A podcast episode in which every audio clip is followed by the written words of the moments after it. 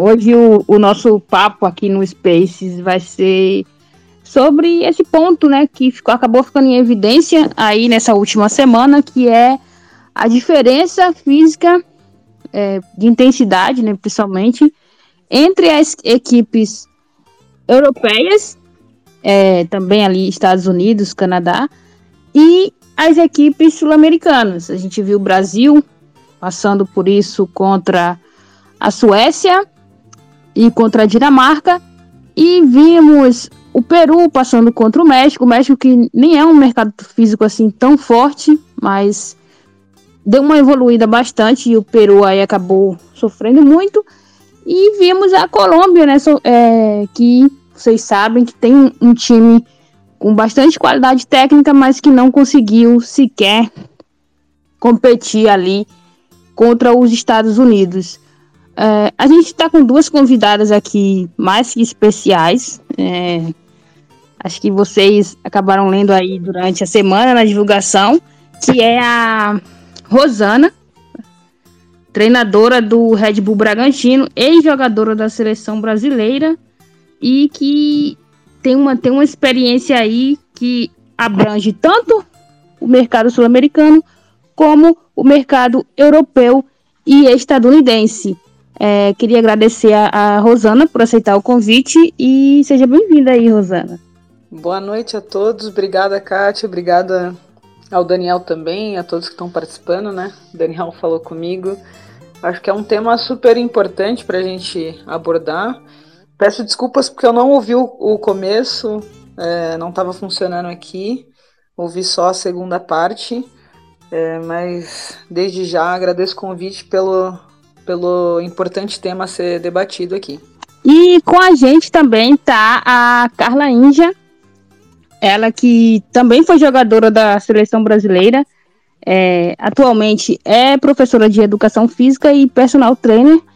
E é outra visão que a gente traz para esse debate, né? Uma visão de quem vivenciou o esporte como atleta e também agora como uma profissional aí que trabalha com essa questão do preparo físico.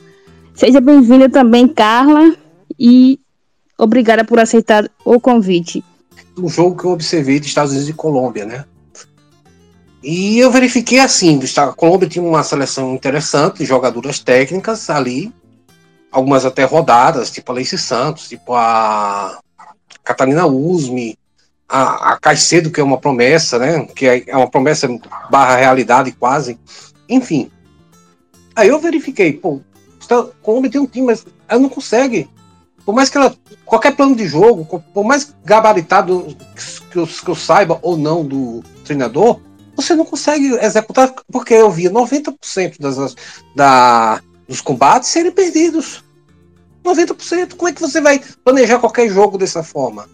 E, e, é uma questão que a gente vê no futebol feminino o seguinte: você, é o que eu falo, você vai ter Copa do Mundo agora no Catar. Vamos lá, você vai ter um jogo Alemanha e Costa Rica. A Alemanha deve ganhar da Costa Rica. E a questão toda que vai ficar é: a Alemanha vai ganhar da Costa Rica, basicamente porque tem jogadores melhores. Não porque tem um gap, um gap de, de, de, de, preparo físico, um gap físico aí. Um gap na questão física.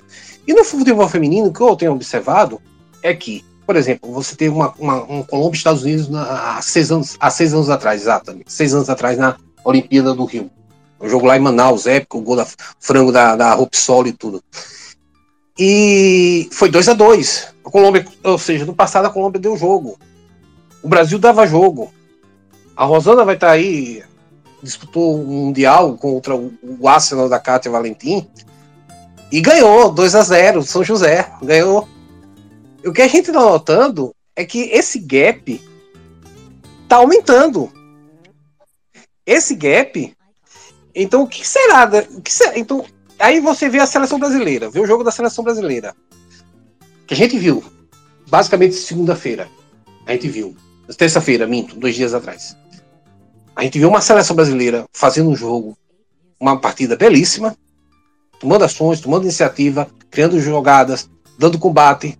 Chegou uma hora lá nos, nos 65 minutos, ou seja, 25, nos 20 do segundo tempo, depois do gol que o Brasil marcou, o time, o time, deu uma apagada. Porque era nítido, ficou uma coisa assim escancarada na nossa frente. Então acho que tem que a gente começar a ter uma, uma atenção para esse olho, é, esse olhar dessa questão física. Porque senão a cara não vai descer play. Você vai ter. Você pode, pode ter o, pé, o Guardiola, pode ter o Klopp, pode ter quem for. Mas se você não tiver essa questão da, da questão física, você não vai ter. Você pode ter um esquema tático que for, 4-5-1, 4-6-0, o que for. Você não vai jogar. Você não vai. Você vai ser um jogo de ataque contra defesa. Você não, não vai dar nem para achar aquele gol, aquele gol maroto, né? Achar aquele gol. Bom, e para começar, né, é, parafrase, parafraseando aqui uma frase lá do ex-presidente da FIFA, o Joseph Blatter, que ele disse que o futuro é do futebol feminino. Eu acho que é, um, é uma boa forma de começar, porque existe uma evolução. Inclusive, eu estava lendo um artigo do, do jornal The Guardian, que é do, do Reino Unido, em que eles fizeram um comparativo entre a intensidade, a evolução na intensidade do jogo da Copa de 2015, a Copa Feminina, tá, gente? A, e a Copa de 2019. E ali, né, nesse período de quatro anos, já tinha ocorrido um, um, aumento de intensidade de mais de 30%.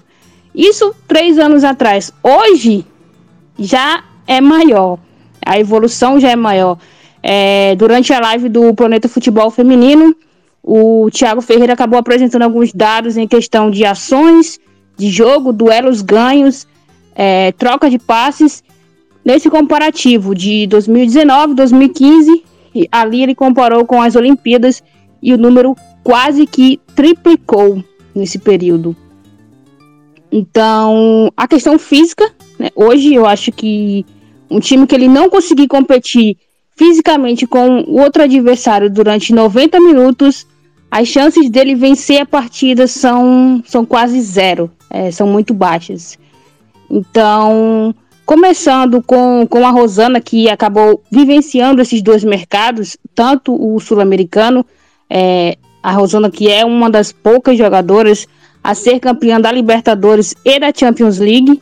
E, Rosana, é, no, na época que você jogava, é, já existia essa diferença física, porque você teve aí, né, o, você vivenciou o Lyon, você jogou no Lyon, que já era um time focado na preparação física, já tinha um físico diferente, e hoje a, a diferença é maior, você acha que é muito maior do que foi, do que já era entre o preparo físico, a intensidade física do jogo no Brasil e na Europa?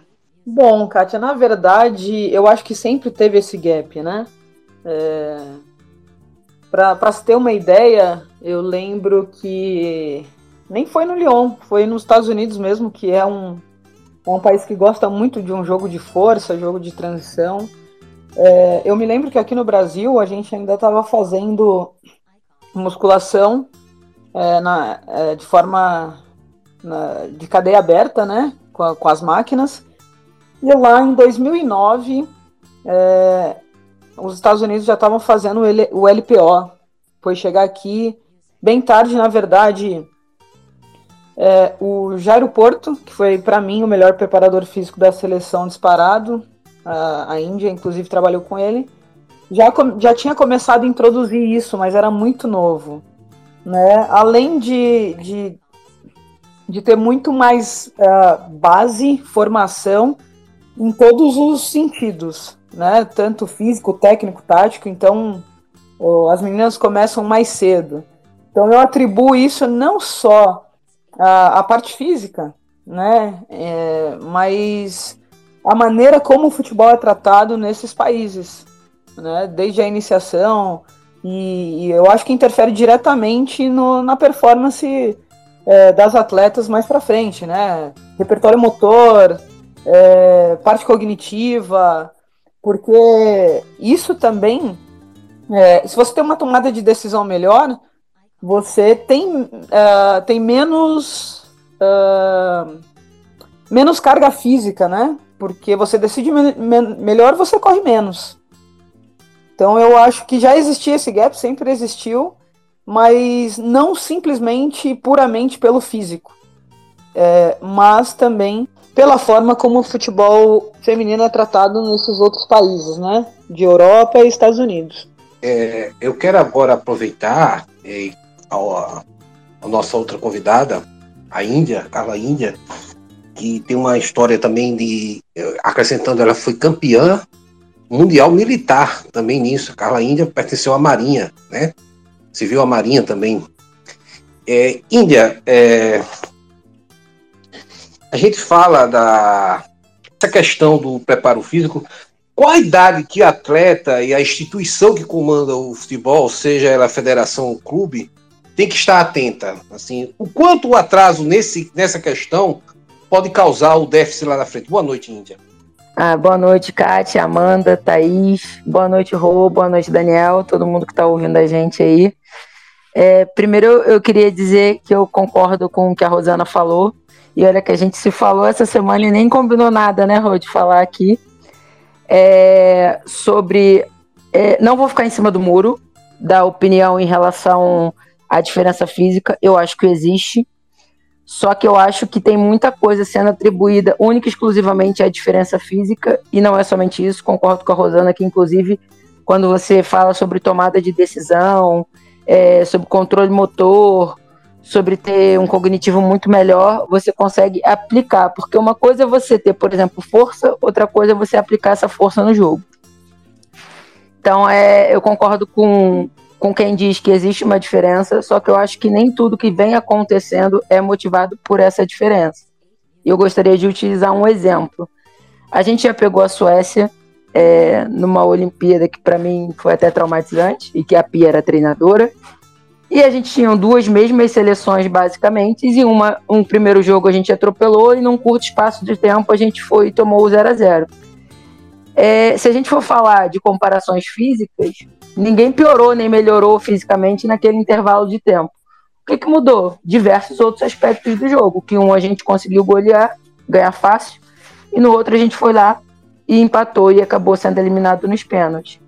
Então não, não houve diferença física naquele momento, houve diferença de outros fatores e que interferem diretamente no jogo. E aí, Daniel, respondendo a sua pergunta sobre iniciação, cara, é até difícil a gente responder um pouco isso sobre, falando ainda mais sobre nível de Brasil, porque é, a idade, as pessoas ainda têm muita aquela relação de ah, treinamento de performance, né? Quando começar. E aí você pega o treinamento de força como uma das referências, tem muita gente que fala, ah, não vai dar treinamento de força para criança. Cara, por que não? É, existem protocolos para criança. É óbvio que você tem que ter alguns cuidados, é óbvio que você tem que respeitar a maturação, e quando você fala de criança, você não pode falar só de idade daquela que está na certidão, tem que falar de uma idade maturacional. Você pode pegar uma menina com 13 anos, tem mais ou menos a idade maturacional de uma de 10 e de uma outra de 15. Então tem que se respeitar processos.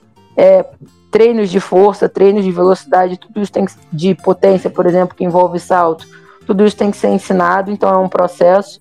Se você for para outros esportes, por exemplo, na ginasta, no judô, as crianças elas estão desde cedo já competindo, desde cedo treinando muito sério. Então, para elas, todos os tipos de treinamento vão vir muito cedo. Com 10, com 11 anos, elas já estão participando de competições de maneira muito séria. No futebol, seja masculino ou feminino, isso já começa um pouco mais tarde. E no feminino, então, muito mais tarde ainda. Mas é, eu não, não tenho muito é, preconceito de ai, criança não faz treinamento de força. Até porque, se eu for lembrar da, do que eu estudei na faculdade, do que eu continuo estudando até hoje, né? Eu me formei em 2008, a gente está em 2022, existem vários protocolos que podem ser seguidos. Então, eu acho que tem que seguir é, uma sequência, obviamente, tem que respeitar o corpo e o processo natural da criança, mas é desde muito cedo que pode se treinar. Esse ponto da, da, da Carla, que ela falou, que eu acho legal pontuar, porque é, eu acho que tem um certo desequilíbrio, sabe, Carla? Tudo é colocado ou na questão tática, tipo, ah, vai resolver só no drible, na, no, no, no espírito brasileiro e tal, ou senão é todo colocado na parte física, tipo, ai, perder por causa da parte física, né? Não, não tem alternativa, então foi a parte física. É, não existe o equilíbrio de achar que existe a parte técnica, tática do time, e a parte também física. Falta esse equilíbrio da, da gente entender que é os dois é, é, é, é como se fosse uma, uma cadeira de três pernas, sabe? Tem que ter a parte física, tem que ter a parte tática, tem que ter a parte técnica. Se uma delas não tá bem, o time não vai andar bem, né? É, eu, eu. Que bom que você falou sobre isso, Tati, porque quando se fala sobre lesão, que é outro tema também que se fala muito aqui no Twitter, eu sempre bato na tecla de que lesão é muito complexo. E quando a gente vai falar de performance, a gente também tem que lembrar que performance é muito complexo, é um emaranhado de coisas. Então, quando a gente fala físico, a gente já está falando de muita coisa. A gente está falando de força, de resistência, de velocidade, de aceleração, de desaceleração, de troca de direção, de controle motor, só para falar de físico. Aí vamos pegar um aspecto físico: força. O que a gente entende como força? Existe a força que é aquele, aquela musculatura um pouco mais avantajada, que a gente chama na, na educação física de hipertrofia, que são jogadoras mais fortes corpo mesmo falando, elas têm um, um corpo maior, não só de altura, mas também de musculatura do que outras jogadoras, tá bom, beleza. Vamos considerar isso como força. Mas qual a aplicabilidade disso no jogo? Se fosse só o aspecto muscular, a gente ia pegar um monte de, de, de mulheres aí que fazem, por exemplo, levantamento olímpico e depois ia botar para jogar, sem elas treinarem basicamente o esporte. Então, se a gente está falando de velocidade, a velocidade é importante. Vou usar um exemplo de um corredor muito conhecido, homem, mas não tem problema. O Zayn Bolt. Ah, ele é veloz? É. Mas a aceleração dele é boa? A primeira aceleração? Não. Quando ele sai do bloco, ele é o quinto a sair do bloco, de oito. Quando ele chega lá na frente, ele passa em primeiro. Porque a, o começo dele é muito ruim, mas ele atinge uma velocidade muito alta e no final ele ganha de todo mundo. Então são muitos aspectos físicos. Aí você pega isso e vê a aplicabilidade disso no jogo. Foi o que a Rosana falou de cognitivo. Beleza, eu tenho a mesma velocidade que a outra jogadora, só que eu respondo muito mais rápido a qualquer estímulo. Então eu tô sempre saindo primeiro que ela. É óbvio que eu vou chegar primeiro que ela. Se nós temos velocidades iguais. E aí, tomada de decisão também. Se eu tô com o meu corpo virado pro lado certo e a outra tá com o corpo virado, virado pro lado errado, eu vou chegar primeiro. Se eu tenho já muito mais automatizado todos os sistemas cognitivamente aqui no meu banco de dados, dentro da minha cabeça, nas minhas pastinhas aqui, tá tudo mais decorado desde sempre do que eu tenho que fazer de sistema, de não sei o que, de posicionamento do corpo, isso vai fluir muito mais rápido, muito mais fácil. E o que a Rosana falou, é, o cognitivo também ajuda muito, a tomada de decisão. E aí você vai juntando com outras coisas. Porque hoje eu estava vendo o programa com a minha amiga Aline Calandrini e ela falou, ela deu o exemplo do, de um jogador masculino do Pikachu. Que o Iago não era assim nos outros times e agora ele é essencial no Fortaleza.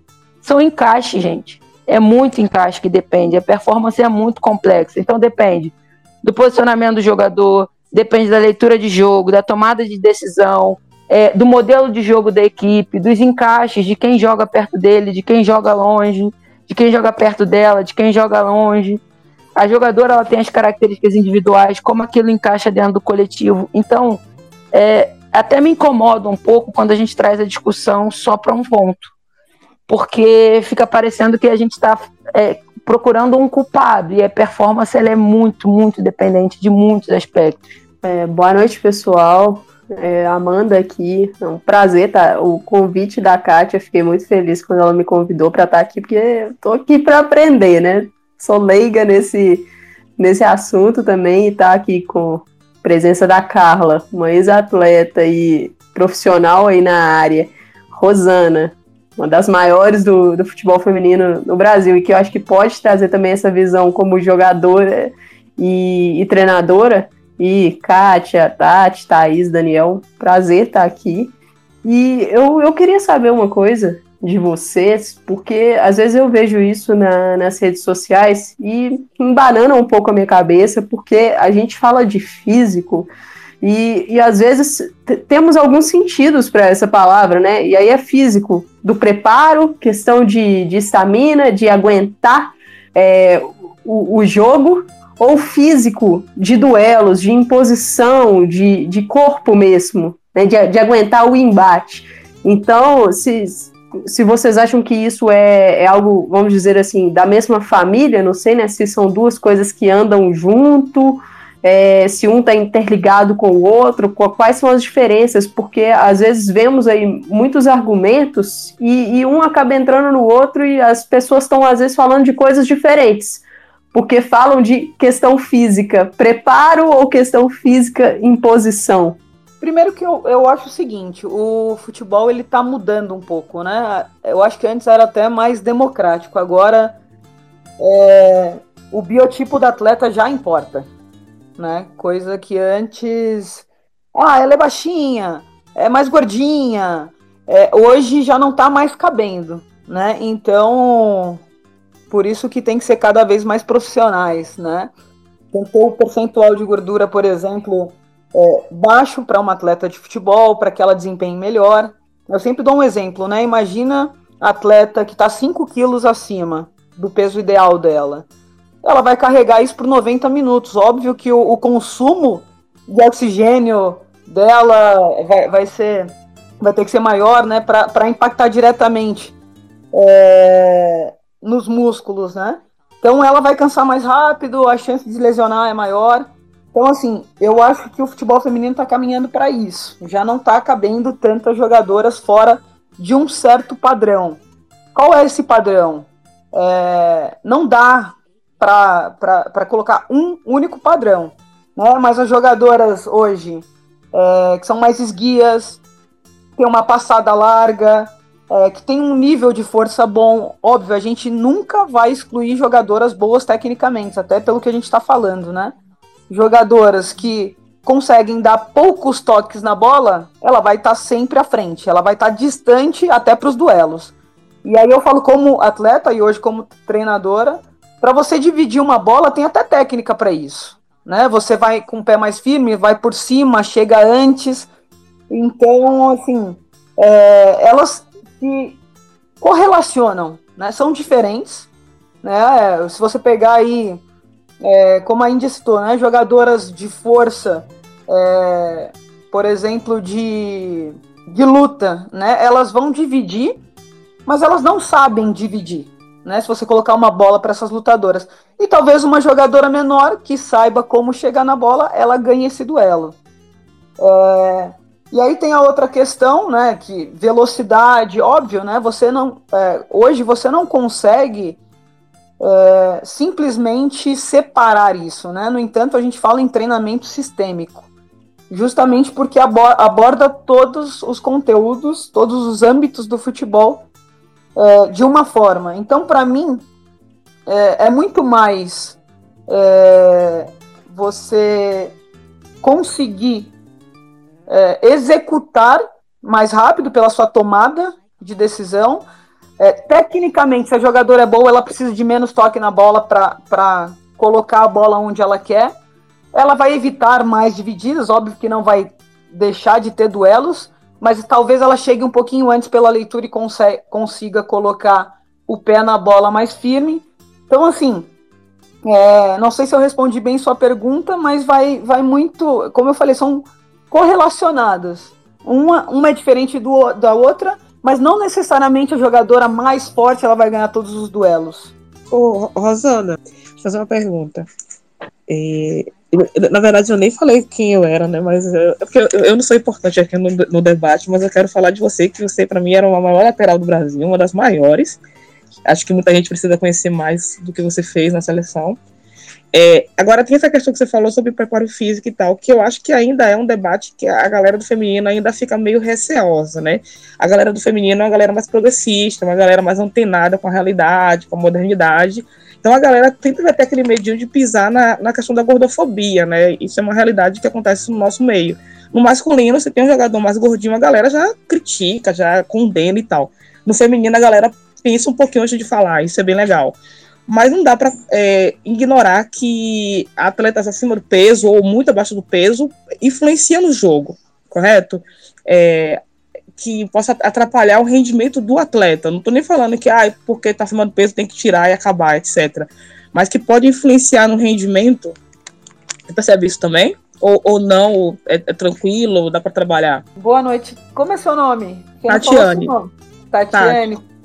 Prazer, Tati. Obrigada pelos elogios. óbvio, né? É que eu falei, o, o feminino, o futebol feminino ainda está em processo de desenvolvimento. Eu acredito que é, tendo a iniciação, tendo categorias de, de base, é, e ela não é só para essa parte técnica, né? Mas você imagina só, vamos, vamos fazer um comparativo. Que o menino chega no clube com 11 anos, ele já é orientado pela nutricionista o que ele pode ou, de, é, ou não comer, né? O que ele deve comer. Ele já tem assistente social para ajudar é, nessa outra parte. Ele tem psicóloga.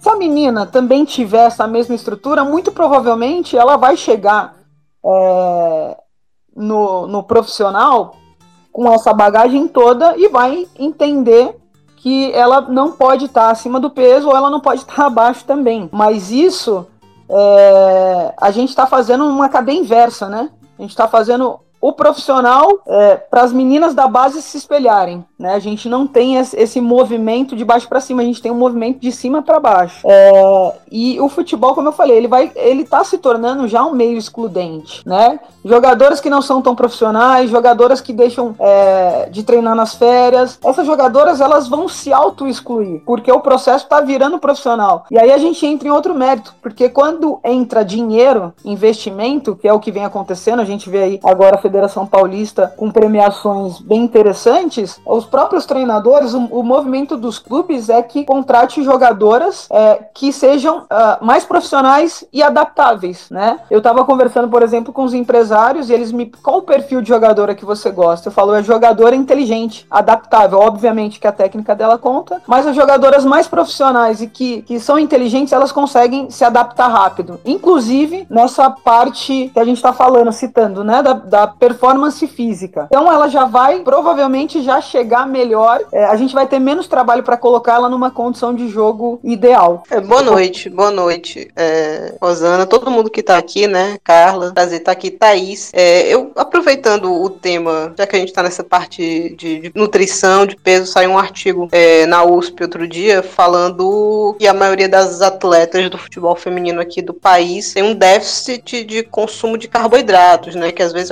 por exemplo, estão preocupadas com suplementar, suplementar a alimentação, só que não estão ingerindo nem as quantidades de carboidratos necessárias é, no dia a dia. Eu lembrei, inclusive, conversando com a Amanda outro dia, é, que Alex Morgan, no comecinho da carreira, saiu um, um, uma notinha no, numa notícia sobre ela, falando que, por exemplo, ela não, ela, que os nutricionistas dos Estados Unidos passavam para ela eram três refeições grandes por dia. Ela não estava conseguindo dar conta dessas três refeições e por isso ela estava acabando sem energia nos jogos. E aí ela relatou isso e o pessoal mudou o plano né, de alimentação ali para ela com cinco refeições menores.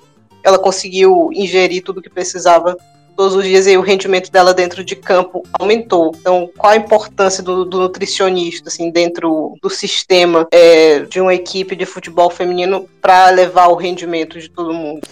É, então, é, eu vou até voltar um pouquinho, Thaís já responde a sua pergunta da nutrição, vou voltar um pouquinho na pergunta da Amanda, que eu acho que a gente vai acabar respondendo a, a da nutrição junto. Eu sempre vou usar o termo complexo e o termo emaranhado de coisas aqui. Amanda perguntou sobre, sobre a questão física e eu, eu vi hoje num post, acho que da Kátia, é, alguém perguntando que preparo físico era esse que seria falado hoje aqui no debate. Realmente, porque a questão física engloba bastante coisa. Então, toda vez que a gente for falar de preparo físico, talvez a, a pessoa que puxa a conversa, ela tenha que deixar um pouquinho mais claro do que, que ela está falando. Porque a gente pode falar, por exemplo, do, do, último jogo do Brasil contra a Suécia, o Dani até falou sobre isso agora, de que o primeiro tempo foi muito distinto do segundo tempo.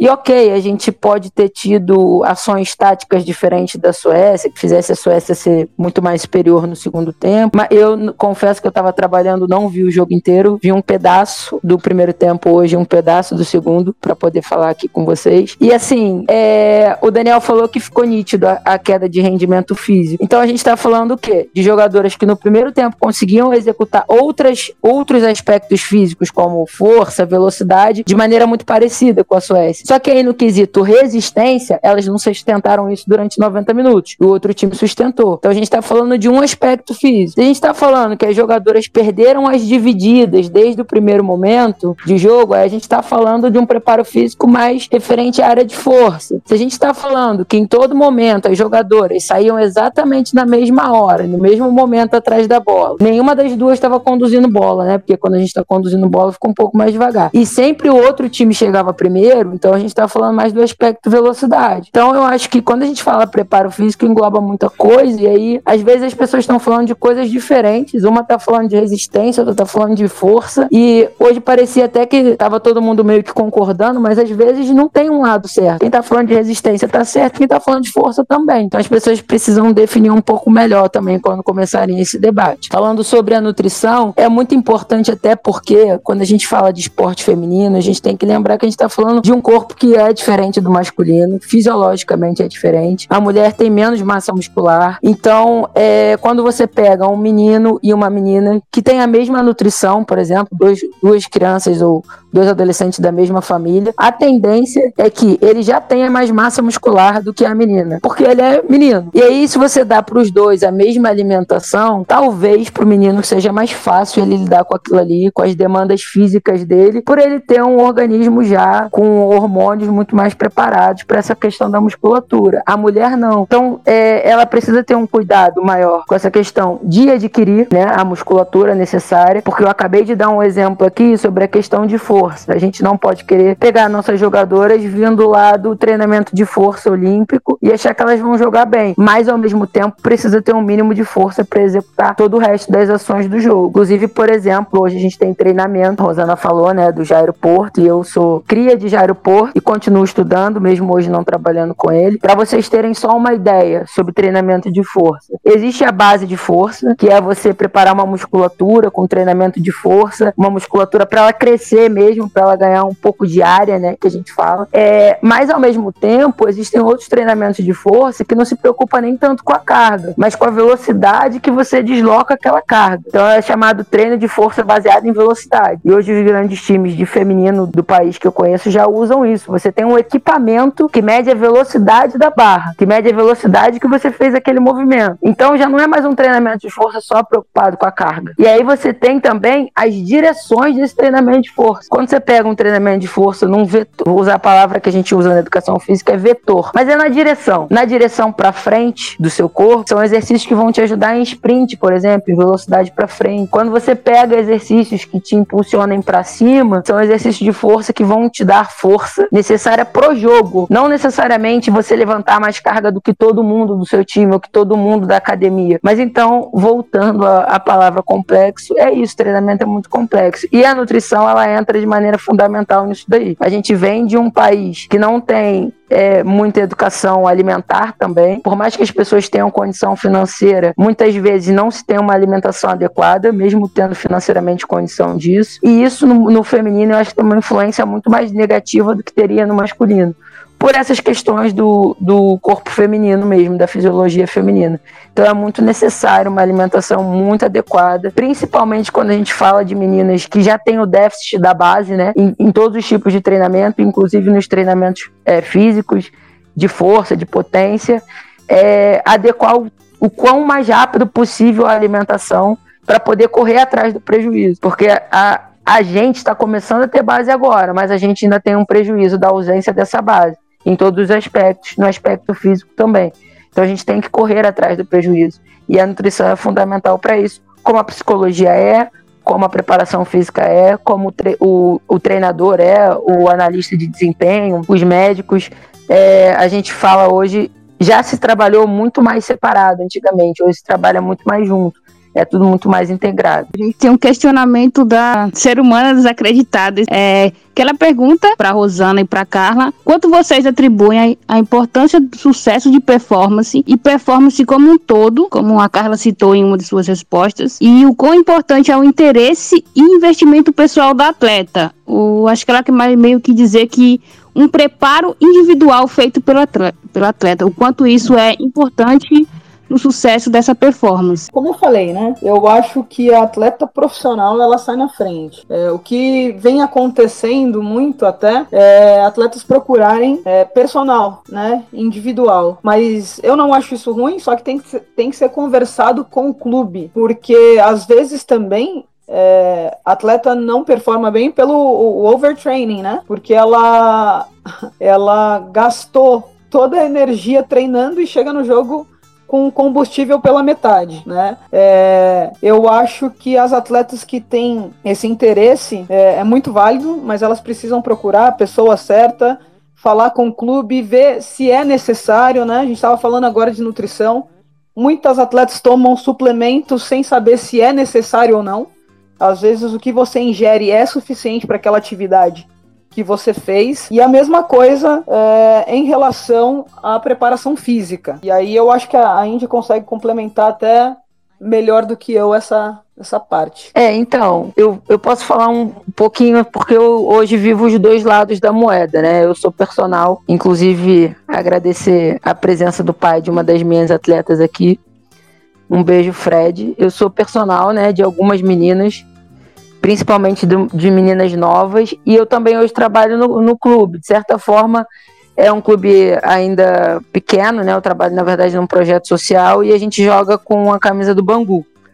A gente treina pouco, é... mas é, é, o que a Rosana falou, é, eu acho muito importante que as jogadoras se cuidem. Eu acho que, na verdade, quanto mais ela quer, mais perto ela tá, né? De, de realizar é, os sonhos dela, que eu imagino que seja jogar futebol em alta performance, mas existe uma coisa chamada controle de carga. Então ela pode ter o personal, eu sou personal, só que é muito importante estar sempre adequando o treinamento que ela faz fora do clube com o treinamento que ela faz no clube. O que eu falo para ela é simplesmente é muita água mata planta. Eu acho que pouco não adianta e muito também não vai adiantar. Então tem que estar tá sempre tudo muito encaixado. Mas assim, eu acho que a Rosana está coberta de razão quando ela fala do interesse da jogadora, né? E cada dia mais é. Tati. Tati falou sobre isso, né? Do percentual de gordura, short dobrado da Zanotti. É, eu sei que existe essa preocupação com a gordofobia, mas eu também não vou ficar em cima do muro como preparadora física, como profissional que prepara jogadoras é, que querem ser, querem ser jogadoras de alto rendimento.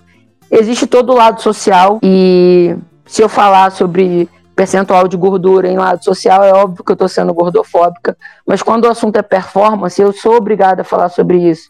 E eu sou obrigada a dizer que sim, a jogadora que está acima do peso, ela vai ter problemas de performance. Ah, mas fulana não tem. Tá bom, mas se ela fosse mais magra, então se ela tivesse dentro do percentual de gordura, ela teria menos problemas ainda, ela poderia ser mais potencializada ainda. Então sim, as jogadoras elas têm grande responsabilidade porque quanto mais se profissionaliza, às vezes eu vejo que se coloca muito culpa em comissão técnica, em calendário, em não sei o que, em não sei o que lá, mas e a jogadora?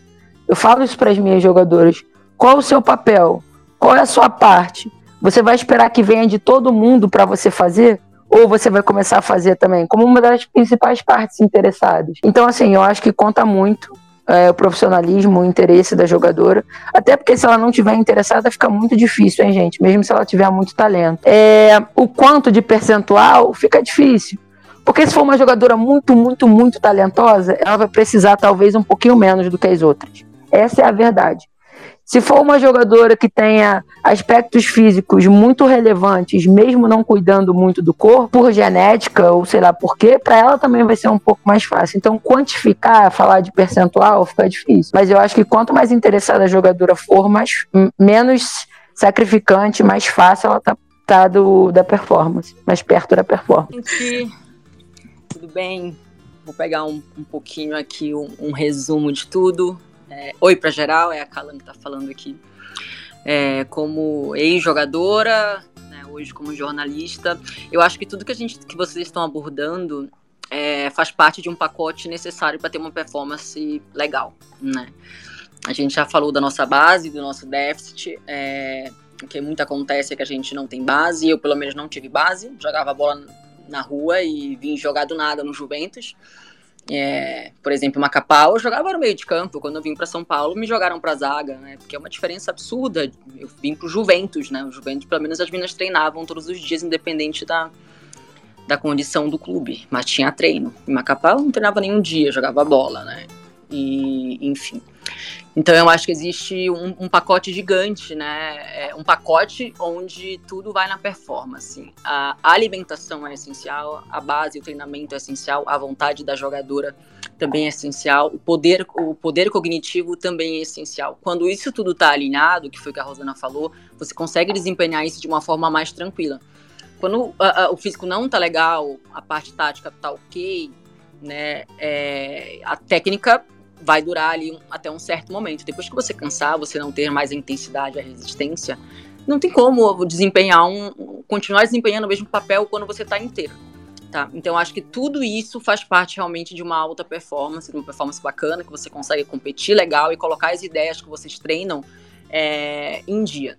Infelizmente, essa geração hoje, por exemplo, dessa nossa seleção brasileira, né, passadas também, é, a, a, gente vive um momento do futebol feminino hoje onde melhorou muito, até a questão de trabalho. A gente vê vários clubes, né? Óbvio, não a maioria, mas com um departamento legal, um departamento integrado de fisiologia, de nutrição, é, a parte técnica junto, né? A comissão técnica, enfim. E aí você consegue desempenhar o melhor papel. Mas quando a gente leva né, para uma questão de seleção, a gente vê a diferença que é, né? Muita gente, por exemplo, perguntou assim: ah, e esse Corinthians aí se jogasse contra tal time, qualquer time X da Europa lá? E, a resposta eu acho que é muito clara: não, ia ser muito difícil, muito complicado. E eu não tô querendo diminuir o Corinthians, tá? É questão de competição, é questão de, de base, de treinamento. É, e isso acontece na seleção brasileira. É, é, bem isso que acontece na seleção brasileira. A gente consegue ver jogadoras aqui no Brasil desempenhando, ganhando muitos confrontos num contra um aqui, mas quando vai jogar numa seleção, a gente vê a dificuldade toda que é. Às vezes aguenta um primeiro tempo e não aguenta o restante. E aí o restante é sempre a hora que a nossa seleção acaba, tipo, vacilando em algum momento e perdendo. Então é um conjunto de fatores onde nós não temos um trabalho estruturado, óbvio, tá melhorando, tá legal, é um momento é interessante. É, é, então, assim, essa seleção que tá jogando não tem uma base legal, tá? Aí a gente vai nessa questão de competição. A, o Campeonato Brasileiro, né, e a Champions, por exemplo, sei lá, o que acontece né, no Campeonato Local da Inglaterra, ou França, enfim. Então, existe uma disparidade física absurda, porque o lado de lá é muito mais competitivo. Você vai reagir muito mais rápido, porque existe muito mais confronto igual, né? E você vai ter que sempre puxar. E aí o restante vem, né? Vem na questão técnica, na questão tática. É, a, a, gente, a, por mais que a gente tenha tido atletas incríveis, né? Rosana, Dani Alves, Cristiane, Formiga, Marta, enfim, muitas que, que conseguiam sobressair tecnicamente, que, que é um tempo, né? Sei lá, uns 10 anos atrás. É, a gente conseguia, porque a gente tinha realmente jogadores tecnicamente muito bem, e com isso, o que acontece hoje é que a gente consegue perceber que outras seleções evoluíram absurdamente. Absurdamente. A questão física, a questão tática sempre foi alguma coisa que elas sempre tiveram. E tinha a questão técnica, apesar de serem mais cintura dura, né? A gente sempre conseguiu improvisar pelos talentos que a gente tem. E aí todo mundo evoluiu, a gente não. A gente continua praticamente naquele mesmo ciclo. E aí o ciclo agora vem se renovando. Só que ainda é uma base onde tem um déficit, né? É, base entre aspas, né? Mas ainda é uma geração que tem um déficit ali. Essa que tá aí é uma geração que tem déficit. Eu acho que se a gente conseguir plantar, é, é, plantar uma coisa bacana hoje, a gente vai colher lá na frente. Eu coloco aí cinco anos para a gente conseguir igualar a questão física. É uma grande verdade. Isso se a gente vai fazendo o negócio certo hoje, né? Que é essa comunicação de um modo geral. Eu acho que atleta tem uma responsabilidade gigante, gigante, gigante, gigante.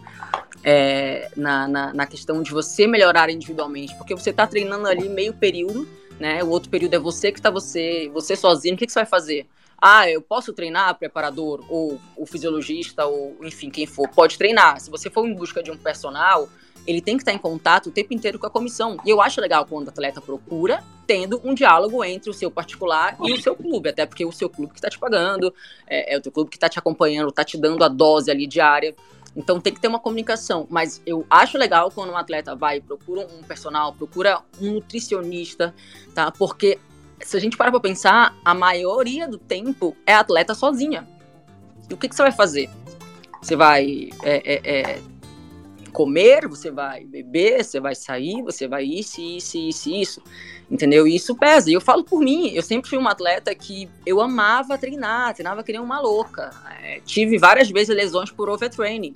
mas eu também tinha uma vida social. Eu também bebia, eu também saía depois de jogo. E a recuperação para isso é muito complicada. A, recuperação, ah, eu joguei domingo. Depois do jogo, ganhamos, perdemos e tal, eu ia lá ia tomar minha cerveja, tomar o que tivesse que tomar. Porque não, isso tudo retarda a minha recuperação. A responsabilidade é minha. Como que eu vou chegar num treino numa segunda numa terça, né? Conseguindo de fato desempenhar um trabalho de recuperação se eu bebi naquele dia certo? Se, se eu for pra uma balada, e tem que ter uma vida social, mas só tem que estar tá encaixada ali de uma forma correta. O Dorival Júnior, técnico treinador do Flamengo, ele implantou uma, uma coisa agora, assim que ele chegou no Flamengo, que é depois do jogo, os jogadores terem que jantar juntos. Então, pós-jogo, os caras ainda têm que jantar junto, porque é extremamente importante. Na verdade, é para alimentação e a, recuper a recuperação que eles têm depois daquele jogo que aconteceu. É essencial. Então, de um modo geral, é, a, a existe um pacote para de fato ter uma performance. E por nós termos déficit cultural, cultural todo desse tamanho, eu acho que a gente acaba é, é, é muito atrás de outros países. Mas óbvio que dá tempo. Óbvio que dá tempo. Dá tempo não para agora, para essa, essa Copa do Mundo, não para agora, para uma próxima Olimpíada. De verdade, eu acho bem, bem difícil, porque a gente não conseguiu ainda igualar tanto a mentalidade física, a mentalidade é, é, é, é, é cultural mesmo que a gente tem. Então é um pacote muito complexo de tudo isso. A nossa competição, infelizmente, apesar de estar evoluindo, ainda não está batendo, né? Não está conseguindo bater de frente com essas outras competições que a gente vê. O mesmo eu falo em relação às, às liber, à Libertadores, o mesmo eu falo sobre, os, sobre, uma Copa América. Existe uma discrepância absurda, porque eles, elas estão mais atrasadas ainda que a gente. É, é, de um modo geral, é um pacote gigante. A mesma coisa que é, não é só a resistência, não é só um trabalho de força, é, é, é, salto, enfim. Então é, é muito complexo tudo isso, mas quando tudo isso te conseguir encaixar, englobar, eu acho que as coisas acabam é, é fluindo melhor, obviamente, né? Calan, eu sei que você está correndo aí, daqui a pouco você tem coisa, matéria, dever de casa para fazer. É, você é, jogou naquele grande, na mítica Sereias da Vila, né? Aquele time que tinha Mata, Cristiane, mesmo por pouco tempo, né? E eu lembro que o Santos fez amistosos com o, o Meia, que era o time da Mata, que era um Sim. time top da Europa. A diferença era muito grande, ou a, a diferença já era grande, ou hoje aumentou absurdamente? Não, já tinha uma diferença, né? A questão física sempre foi algo que existiu. E o Meia na época era forte pra caramba, né? O Meia, Tirezo, aqueles times lá que a gente sabe do lado da Suécia. É, então já tinha uma, uma, Eu nem lembro quanto foi o jogo, mas é, ela, a estrutura dela já, já é maior, né? A força física também é. Não tem como, não tem como. Então já tinha. E hoje eu acho que aumentou. Ou não sei se aumentou, ou se a gente não evoluiu, Dani, sendo bem honesta, sabe? Porque é, a gente parou para mim é muito claro, né? A gente parou no tempo, enquanto outras seleções evoluíram, outras manteram, a gente continua ali, né? E, e, e para mim esses jogos, né, que a gente cita, ah, só pega na parte, só pega na parte física, não fala da questão tática. É que assim, para mim a questão física, você vai conseguir desempenhar uma questão técnica e tática se você tiver ok. Se você tiver ok. Não tem como, porque para mim o, o, pilar é a questão física. Eu lembro de um é. jogo contra a França e contra os Estados Unidos que eu corri muito errado, meu Deus. E ali eu falei, meu, a gente é, é, é impossível. Porque você dá um tiro, você até. Beleza, cheguei perto dela. Dá dois tiros, beleza, cheguei perto dela. No terceiro tiro, ela já ganha de mim tô dando um exemplo, tá? Assim, é, já ganha. Mas imagina eu fazer isso o jogo inteiro. Ela vai, ela vai chegar na, muito, muito na frente o jogo inteiro, porque são vários tiros, né? Vários piques, e aí você não tem mais aquela mesma resistência. Então, é um conjunto de fatores. Mas para mim, uh, o primordial é, ainda mais no momento que a gente vive hoje, tanto no masculino e no feminino, a questão física não tem como, mudou. É, é, a gente vê muita jogadora que não tem uma qualidade, tal, tal, tal, tal, tal, mas ela consegue desempenhar o básico né? E ela inteira ali, ela inteira ali. Então, é, eu acho que a questão física ainda é, um, é, é o pilar mais importante para você conseguir desempenhar o melhor papel. Porque sem essa questão física, ah, não tem quem jogue, gente, no futebol de hoje em dia, infelizmente. Infelizmente. É, eu, eu vou nessa linha aí também. Eu já comentei isso algumas vezes. Eu acho que o físico hoje, para mim, no futebol, tanto masculino quanto no feminino, ele é assim, 60%, 70% é, do futebol, acho que a gente tem um déficit, um déficit tático também considerável. Por exemplo, eu estava vendo o vídeo hoje da seleção espanhola treinando, eu acompanho bastante futebol espanhol. Alexia dando indicação tática o tempo todo, a Itana também. Não sei se as nossas atletas estão nesse patamar ainda. Mas a gente está falando de um futebol que a Espanha tem sub-12 para a maioria das seleções ali de País Basco, Catalunha, Madrid, e essas seleções competem o ano inteiro, essas copas é, dentro do próprio país. Você tem meninas super novinhas, de 15, 16 anos, disputando uma segunda divisão profissional já. Então, tendo ali pelo menos 30 jogos de calendário, fora as seleções sub-15. É, então, é um calendário muito mais extenso e per que permite elas desenvolverem isso, né? Mas a minha pergunta ia, ia nesse, nessa daí do, do Daniel também. Eu mandei para a Kátia aqui umas fotos de algumas jogadoras que evoluíram muito fisicamente é, desde que chegaram no clube de ponta, né? Assim, a Erickson, por exemplo, quando ela foi do Lee Hopkins para o Chelsea, o físico dela mudou de forma absurda e já era uma jogadora forte e alta. É, a Clara Bull, quando saiu do Freiburg para o Bayern, bebeu da água do Bayern, né? Thaís. Tá super forte, diz. Desculpa te cortar. Quer que eu dê um exemplo muito claro, muito claro e muito direto ah, pra gente? A Rafaele. A Rafaele foi para os Estados Unidos. Ela era magrinha, ela foi para os Estados Unidos. É, muito eu até claro. olhei outro dia um vídeo é, da ela Rafa. Foi, ela era magrinha, ela foi daqui para os Estados Unidos tá? É, ela era lateral, a Rafa era lateral, tá? Ela era lateral e para mim era uma puta de uma lateral, jogava muita bola. É, foi, foi na era Vadão que botaram ela na defesa. É, ela era magrinha, foi para os Estados Unidos, então ela pegou, né, toda a base, né, a educação, o cultural dos Estados Unidos, né, ganhou força, ficou ali Ela forte, fez faculdade lá, né? Exato. E aí, é, olha, olha o que é a Rafa competindo contra as melhores jogadoras do mundo hoje. A Rafa eu tava perde. até vendo, eu tava até vendo esse vídeo, Calan. A, a Rafa batendo um pênalti contra a Suécia em 2010, um sub-20 mundial, muito magrinha, você olha ela lá para hoje, ela tá quase duas de. de eu vi a, a Rafa pessoalmente corpo. aqui em Maceió jogando pelo São Francisco do Conde na lateral. Ela fez. o jogo foi 12 a 0 ela fez seis gols. pois é. E óbvio. a Itana, né, por exemplo. Óbvio. A, gente... a questão é. Eu ia fazer uma pergunta. E aproveitando o gancho disso aí da, da que a Thaís, a Aline, a Carla falou. É, a Viviane Midema, ela há pouco tempo, ela deu uma declaração, e olha que a Holanda avançou absurdamente na liga, de tudo, no futebol, que eu, pelo carinho que eu tenho pelo país, eu, eu acompanho um pouco o futebol de lá. E disse para as meninas saírem o mais cedo possível da Holanda. Né?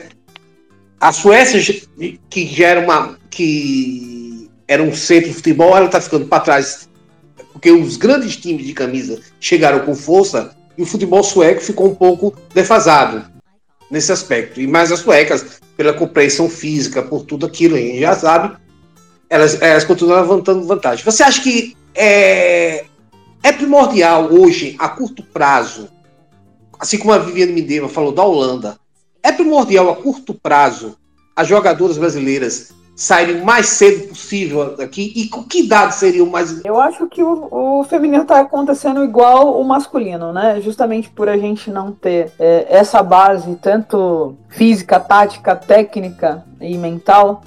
É, os clubes estão querendo as jogadoras para terminar de formá-las, né?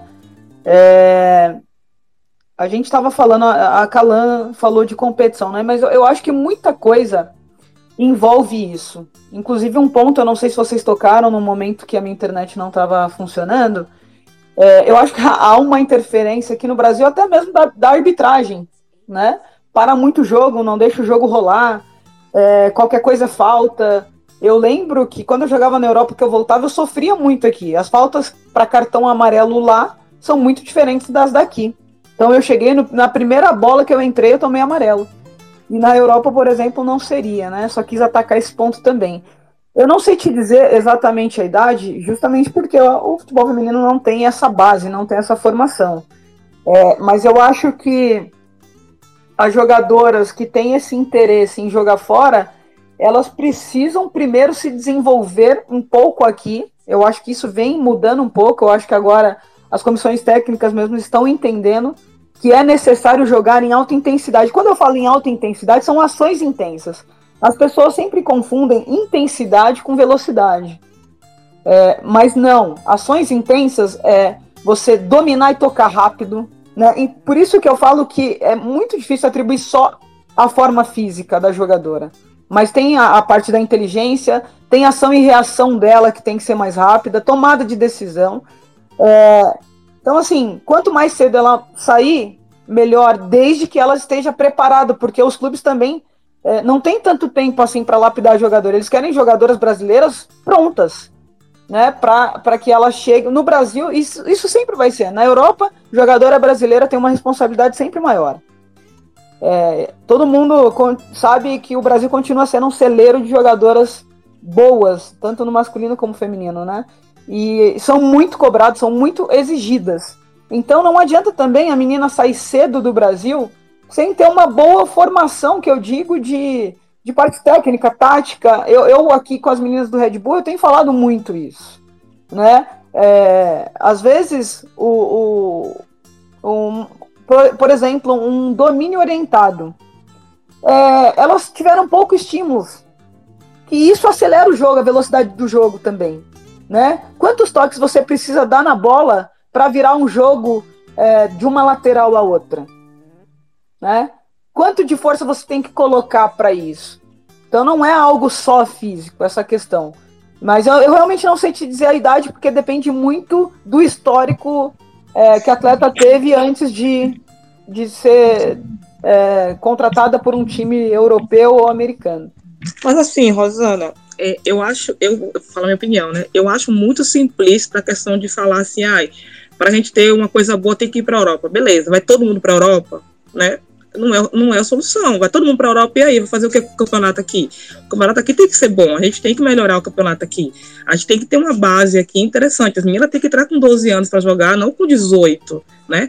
As meninas têm que se alimentar bem. Não adianta você mandar uma menina para a Europa com 18 anos, vai para a Europa que vai melhorar. Chegar lá, bate e volta, porque não tem físico, não tem, né, não comeu direito, é uma faz bobagem. Mas, mano, alimentação é a menina comia em casa miojo o dia todo, não vai ter físico para aguentar na Europa. Então, eu acho que sim, que é legal que as meninas vão para a Europa, mas não é somente isso, tipo, ah, vamos mais cedo, tem que as meninas têm que com 16 anos, beleza, vai todo mundo para lá e aí? Aí vai melhorar o nosso futebol? Não vai. Então, é, eu acho muito simplista isso. Eu acho que a gente tem que evoluir em todos os sentidos tem que ir para a Europa sim, mas é porque ela jogou muito aqui. Sabe, a menina com 17 anos jogou tanto aqui que você fala: caraca, não tem mais onde ela correr. Aí ela vai para a Europa. Eu, e nesse ponto eu concordo com você. É, é, é, então, eu, eu concordo, desde que, é, assim, qual é o problema? Que a gente ainda não tem isso aqui. Né? Eu, quando cheguei no Lyon, em 2011, é, uma menina de 9 anos, ela tinha onde treinar, né? Ela uhum. tinha toda essa estrutura para que ela chegasse com 18 anos, por exemplo, e pudesse mudar de país se ela quisesse, porque ela estaria um pouco mais pronta. É aquela famosa inserção, né, querida, que a gente já tinha conversado, né, várias vezes a gente já conversou. Uma vez até mostrei um projeto que eu desenvolvi, né, a respeito disso, né, uhum. que é aquela coisa que, que eu falo que você, o futebol daqui realmente melhorou, tem calendário, tem uma estrutura melhor, chegaram, chegou mais investimento, até dinheiro, tá, tá, tá entrando. Agora, o processo, que, o processo principal nosso continua basicamente a mesma coisa de 18 anos atrás. Ou seja, a menina vê, uma, vê uma, uma, uma, um jogo da seleção da brasileira, acha legal, uma menina de 6, 7 anos, diz: Papai, quero treinar. Eu estou falando isso numa cidade, uma capital, uma capital de, do, do Nordeste, não estou falando nem no interior. Aonde? Onde ela vai treinar?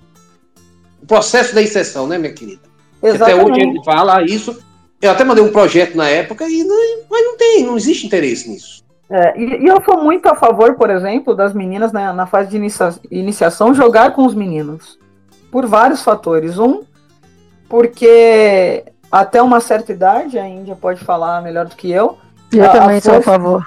A força é compatível, elas não têm realmente onde jogar. É, pela sociabilização também, né? Um pouco de desconstrução do machismo. Enfim, e eu sou. Foi assim que o futebol da Holanda se desenvolveu, diga-se também. Oi? Foi assim que o futebol da Holanda deu um salto. É, na França se joga até 14 anos. Né? Futebol misto. Exato.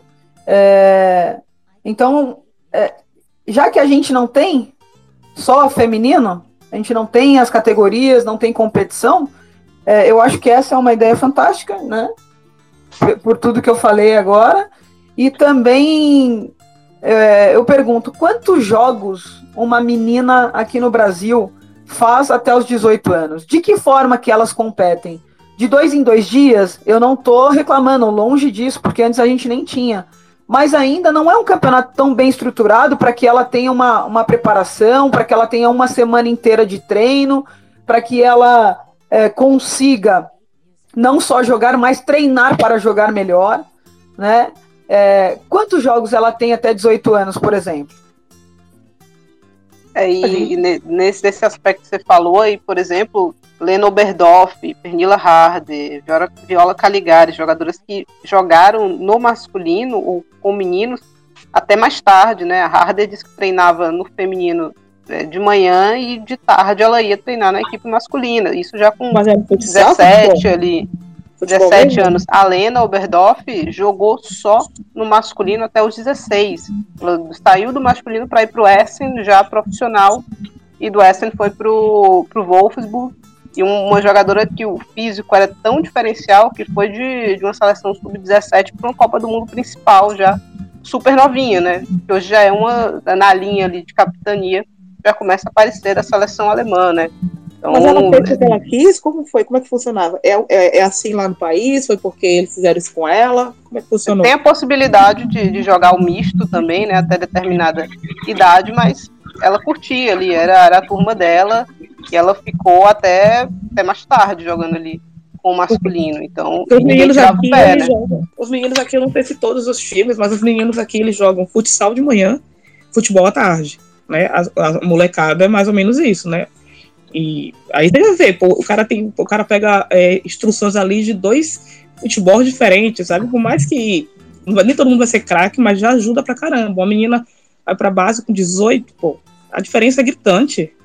É, eu que, queria aproveitar é, que a Rosana trouxe a questão da intensidade e às vezes a gente vê, né, pessoal atribuindo só velocidade, mas vai muito além disso. Queria saber a visão dela como treinadora, é, do qual o grau que, de importância que tem isso da intensidade para um treinador fazer o plano de jogo, para atribuir um sistema tático ali, se isso interfere muito de, de um jogo ter 90 minutos e conseguir usar esses 90 minutos como um todo, né? Não ser uma equipe ali de 45, 60 minutos, conseguir sustentar isso e se isso interfere nas suas táticas, né? Como eu falei, né? É, ações intensas, né? Então, ah, eu, eu escuto muita gente falando, nossa, não dá para pressionar 90 minutos em bloco alto.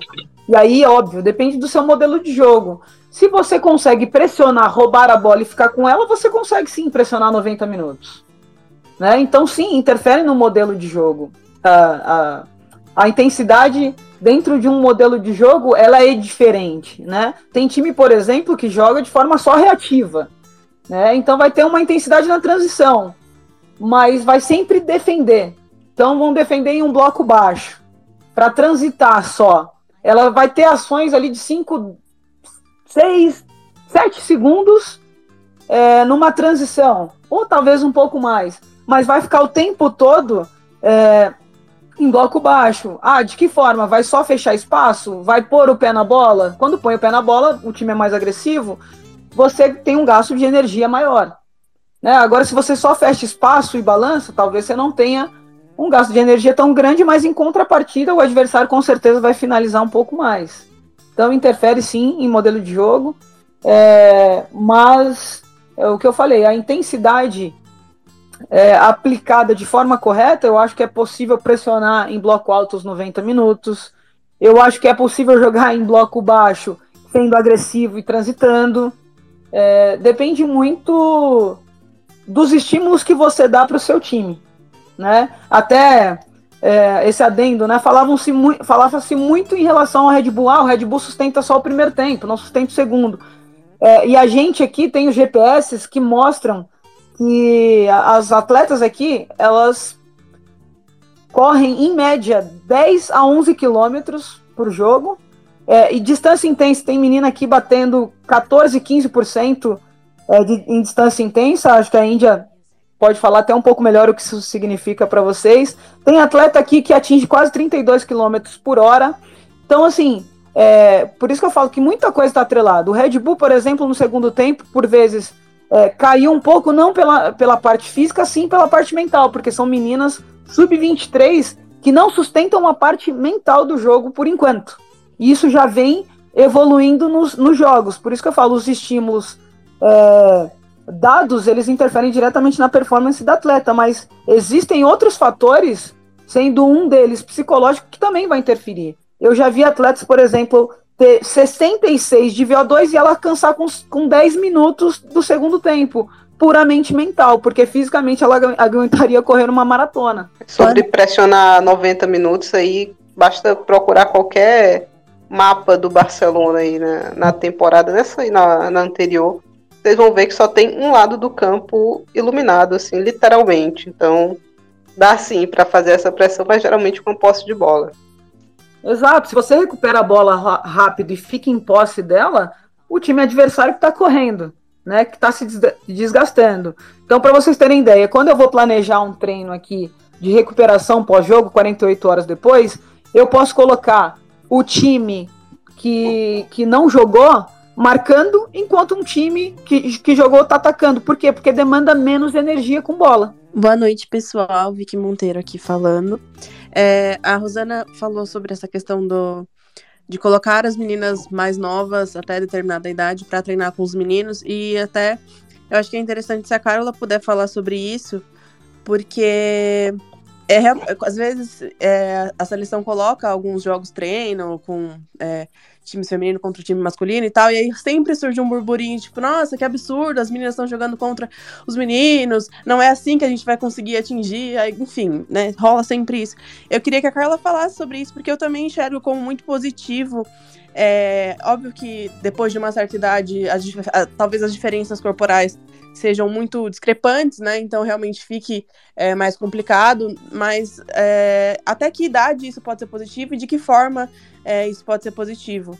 É, se a Carla puder falar sobre isso, acho que é um tema bem interessante no meio, assim. Obrigada pela pergunta, Vicky. Então, é, eu concordo com a Rosana. Eu acho que até 13, 14 anos é, é natural que meninos e meninas joguem os mesmos campeonatos. A gente viu recentemente aí o caso da Giovaninha do Botafogo. É, o problema que ela está tendo é exatamente porque ela joga demais, porque ela se sobressai demais.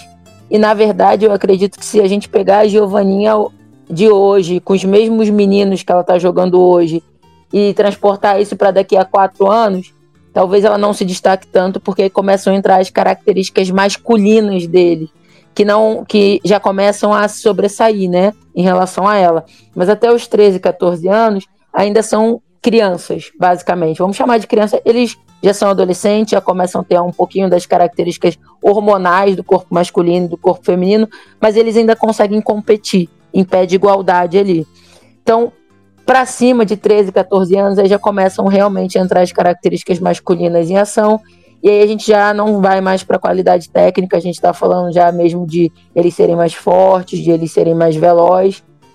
É, mas eu acho que, como a Rosana ressaltou, é importante para que tenha, inclusive, uma coisa que lá na frente, né, a gente vai dizer sobre prática, sobre tempo de prática, sobre minutagem de jogo, né, que é quando a gente tem jogos e as meninas vão jogando, mas nessa idade a gente fala tempo de prática.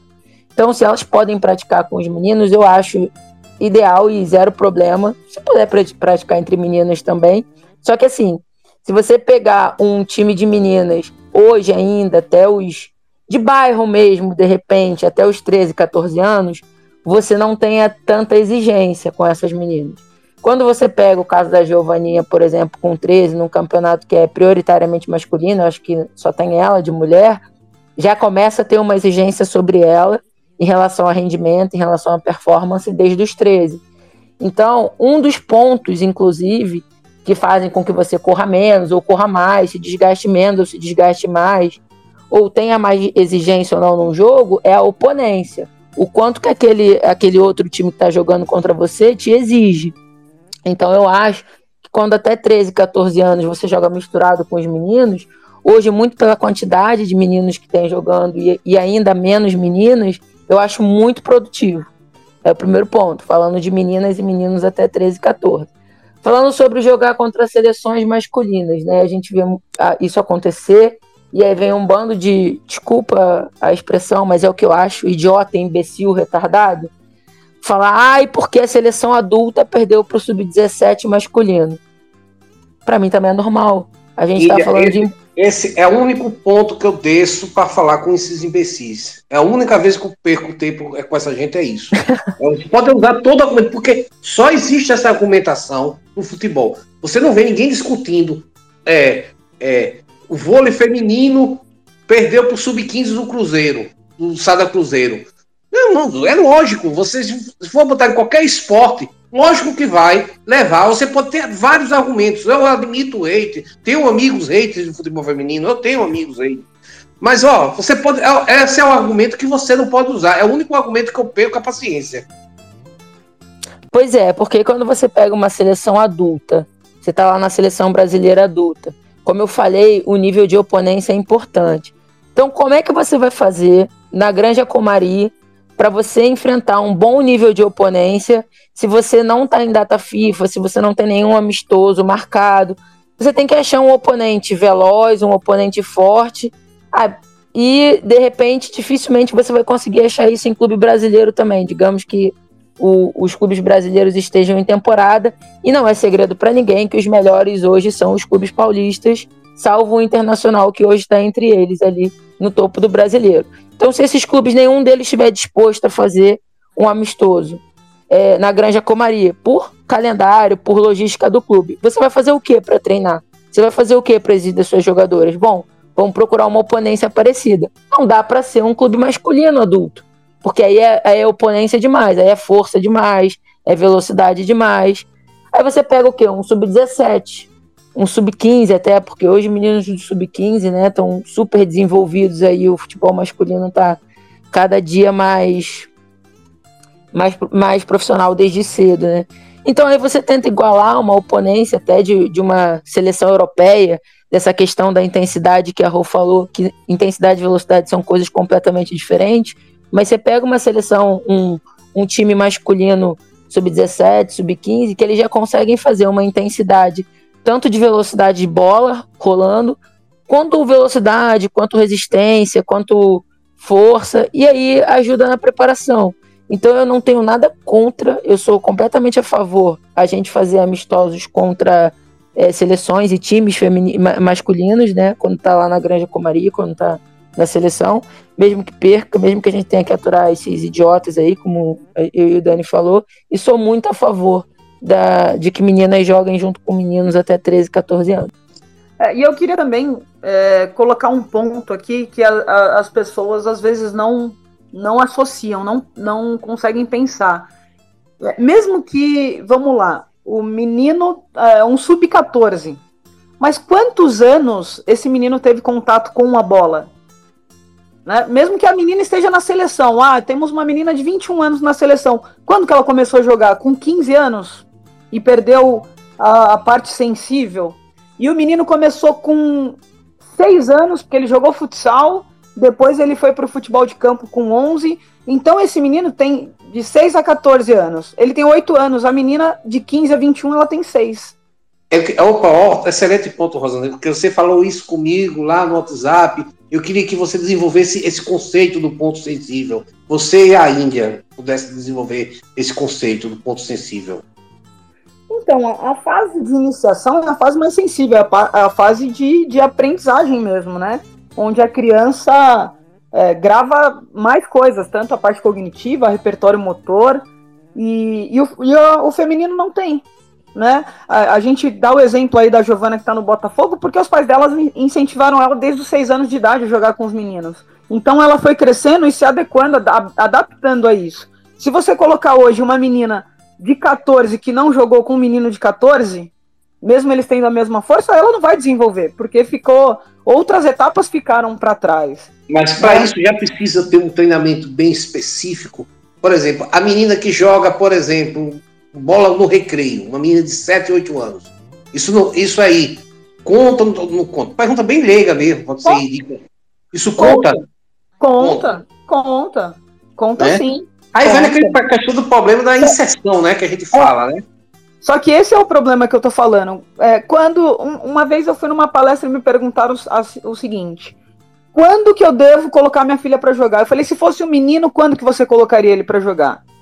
E o jogar não é necessariamente numa escolinha. Mas o menino, em casa, ele começa a andar, o pai já vai e joga uma bolinha para ele. Desde aí já tá contando. Né? E a menina, não, vai arrumar a cama, vai lavar louça. E o menino tá lá na rua brincando, ele tá jogando bola, ele tá fazendo outros esportes, mesmo que seja de forma lúdica. É ele isso tá que eu ia falar. Ele tá melhorando. Os outros esportes. É, ele tá melhorando o repertório motor dele jogando outras, outras coisas, fazendo outro tipo de atividade, que seja correndo, que seja brincando. Enquanto isso, a menina às vezes tá arrumando a cama, ela tá lavando a louça, ela tá brincando de boneca, e o que para mim muda tudo, né? Quando a gente faz esse comparativo de ah, a menina com 14, o menino com 14, pode jogar? Aí, pode. Né? Aí, desde, que, desde que não tenha. É, desde que tenha passado a fase sensível juntamente com. É, é, de forma igual uh, ao menino. Aí ela tem plenas condições de jogar. E talvez isso até aumentasse é, a idade que as meninas conseguiriam jogar com os meninos, se elas começassem na fase é, inicial, porque eu lembro que a minha geração fazia coletivos contra o Sub-20 do Madureira, do Vasco, e era 2 a 1 3 a 2 Só que houve uma evolução no masculino, né? É, de nível de força dos meninos por treinamento. E as meninas não. Ficou uma defasagem ainda maior, porque na época eu lembro que a gente jogava e os jogos eram, óbvio, eles já tinham mais força, mas a gente conseguia igualar pela nossa capacidade técnica.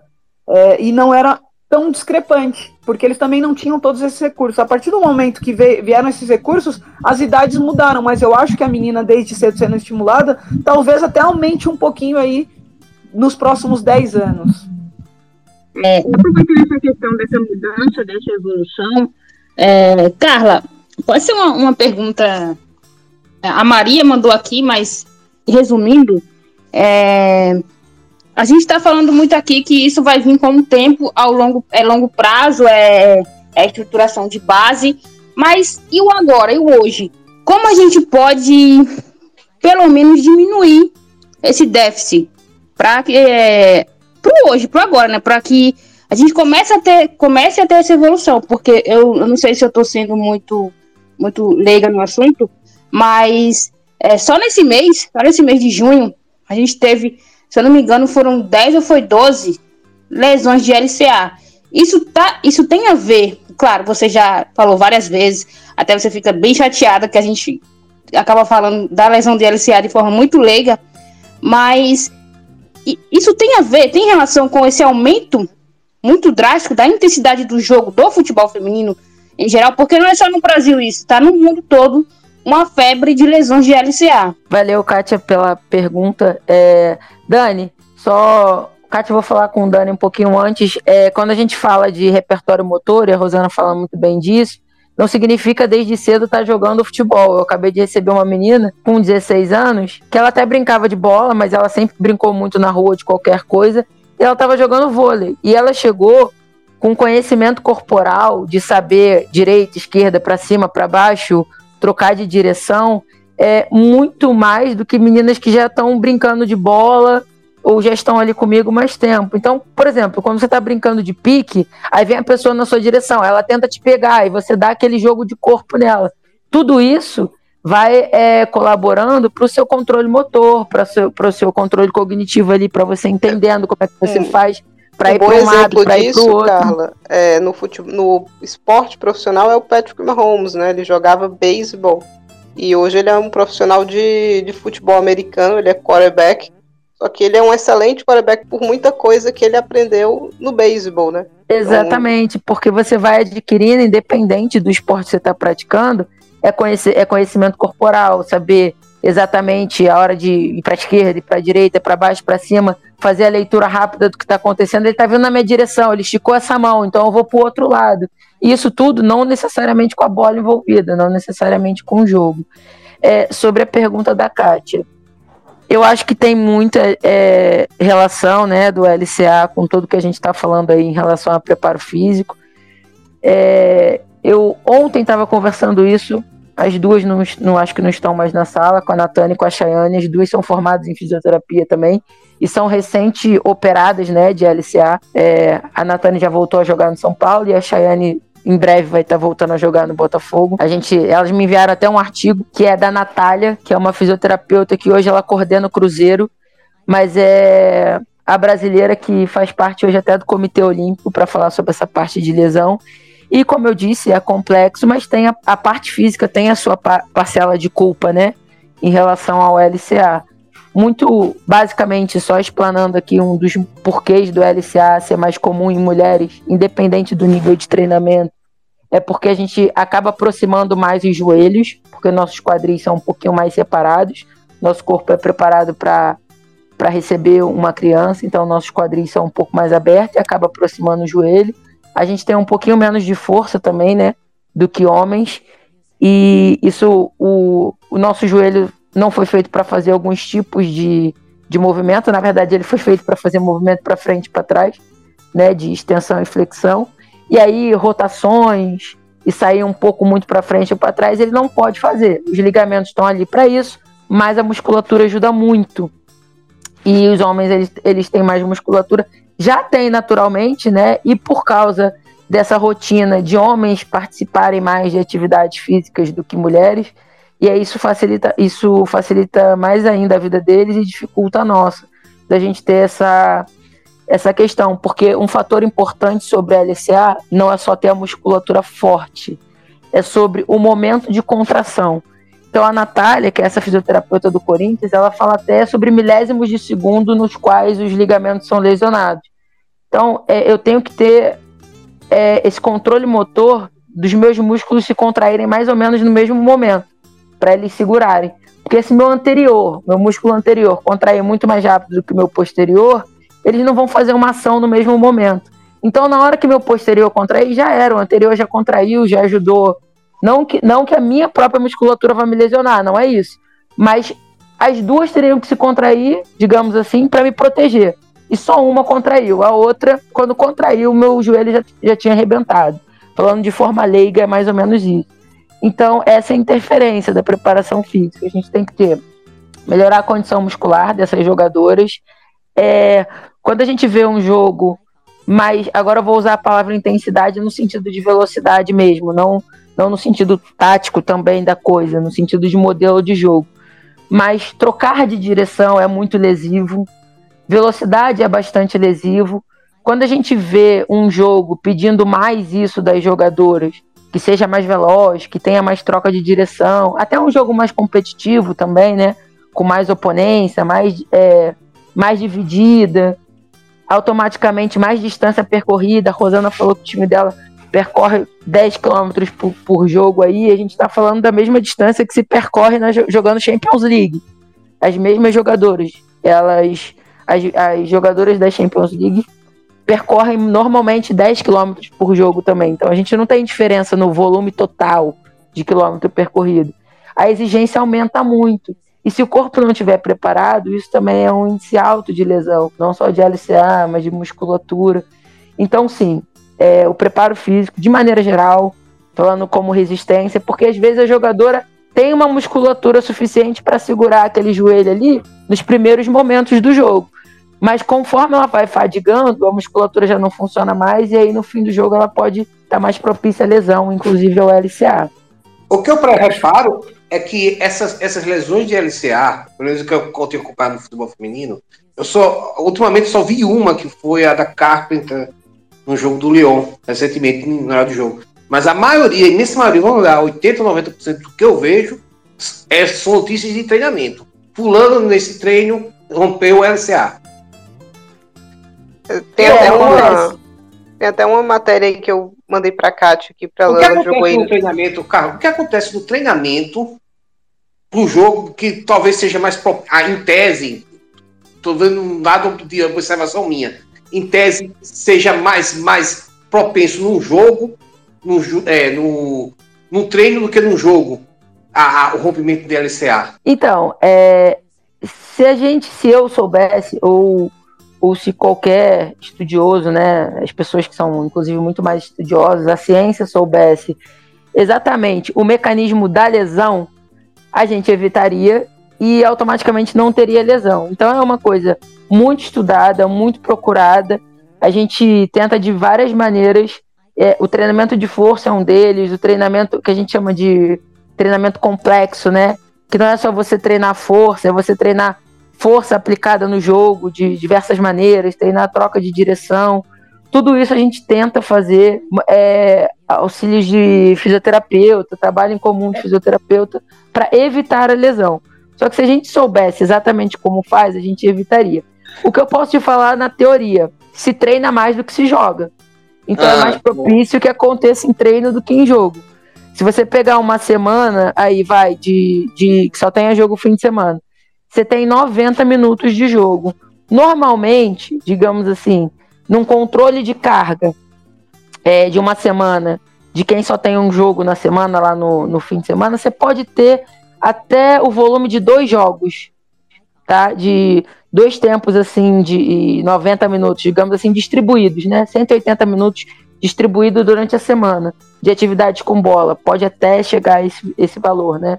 Então, por exemplo, você é como se você tivesse dois jogos distribuídos durante a semana. No fim de semana você só vai ter um. Então, é como se você tivesse duas chances de se machucar durante a semana e uma no fim de semana. Tenho, eu botei aí na. Pedi pra Kátia botar na hashtag aí, se vocês derem uma olhada. Uma matéria bem legal que o Guardian soltou há algum tempo sobre as lesões de ligamento cruzado, né? Um estudo de 2018 que indicou que os programas de prevenção à lesão de LCA conseguiram reduzir o risco desse tipo de machucado em 50%, né? E reduziu em dois terços o risco de lesões de LCA sem contato em, mulheres. Na Inglaterra, a galera está estudando isso com muita força. O Chelsea está participando de um estudo, o City está participando de outro também. Esse estudo aí dessa matéria, ele vai falar de é, quatro desequilíbrios neuromusculares, né? E tenta corrigir isso usando dados e exercícios específicos. Um programa todo feito é, na pré-temporada diminuir o, o rompimento de cruzados tanto no masculino quanto feminino, mas é algo caro e complexo, assim, não vão ser todos os clubes que vão ter condições é, de arcar com esse tipo de pré-temporada e análise de movimento 3D das jogadoras é, para entender exatamente to toda a complexidade ali de, dos movimentos, então, mas é muito interessante, então eu acho que no futuro, bem futuro, daqui 10, 15 anos, a gente vai ver um, um diminuimento, uma diminuição, na verdade, do nível de cruz, cruzados rompidos no feminino, mas eu acho que sempre vai ser maior do que o masculino pelos fatores que a, que a Carla trouxe aí. A gente tá, o papo tá muito bom aqui, mas vamos nos encaminhar para o final para liberar nossas convidadas. É, a gente tem uma pergunta aqui na hashtag para Rosana, da Maria, que ela pergunta.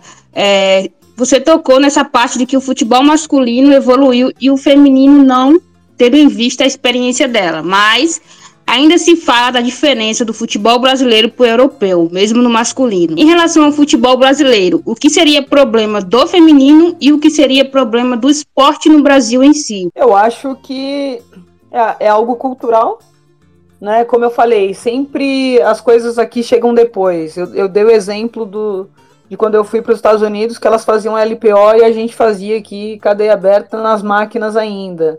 É, então eu acho que eles estão sempre um passo à frente. Tem a, a própria questão mental. Né? Aqui no Brasil é um paradigma que tem que se quebrar em relação a isso, né? A meditação. Nossa, quem faz meditação? Você vê que a seleção americana nos Estados Unidos já faz meditação há uns quatro anos e usa isso como forma de, de, de desempenhar melhor dentro do campo. Então, assim, eu acho que é muito cultural, né? Quanto tempo a gente ficou, não só no masculino, não só no, no feminino, mas no masculino também. A atacante não volta para marcar, né? Quanto tempo. Tem, gente que reclama do secretário de lateral até hoje. Então, sabe, é. Ah, são vários paradigmas que têm que ser quebrados, mas é algo cultural.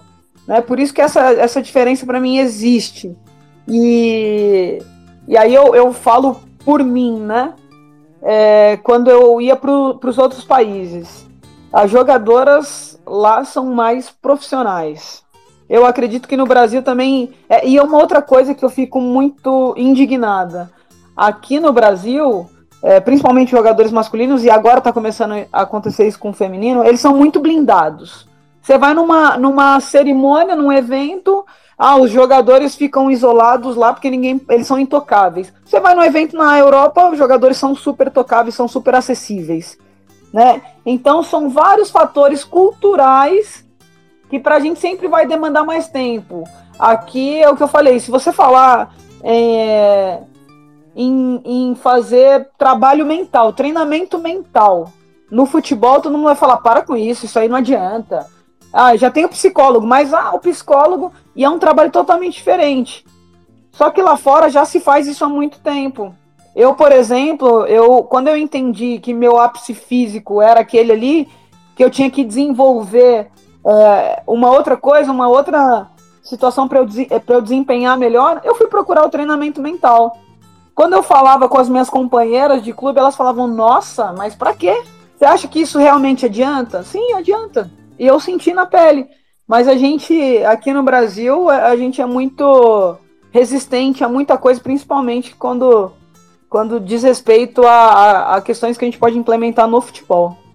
É, eu tenho muito contato com Série D, aqui estou para dizer que todos os problemas, quase todos os problemas que o futebol feminino tem são problemas estruturais do futebol brasileiro. Então, a questão é que eles acabam estourando numa primeira divisão no futebol feminino, enquanto no masculino eles ficam ali na quarta, no máximo ali na parte de baixo da terceira divisão.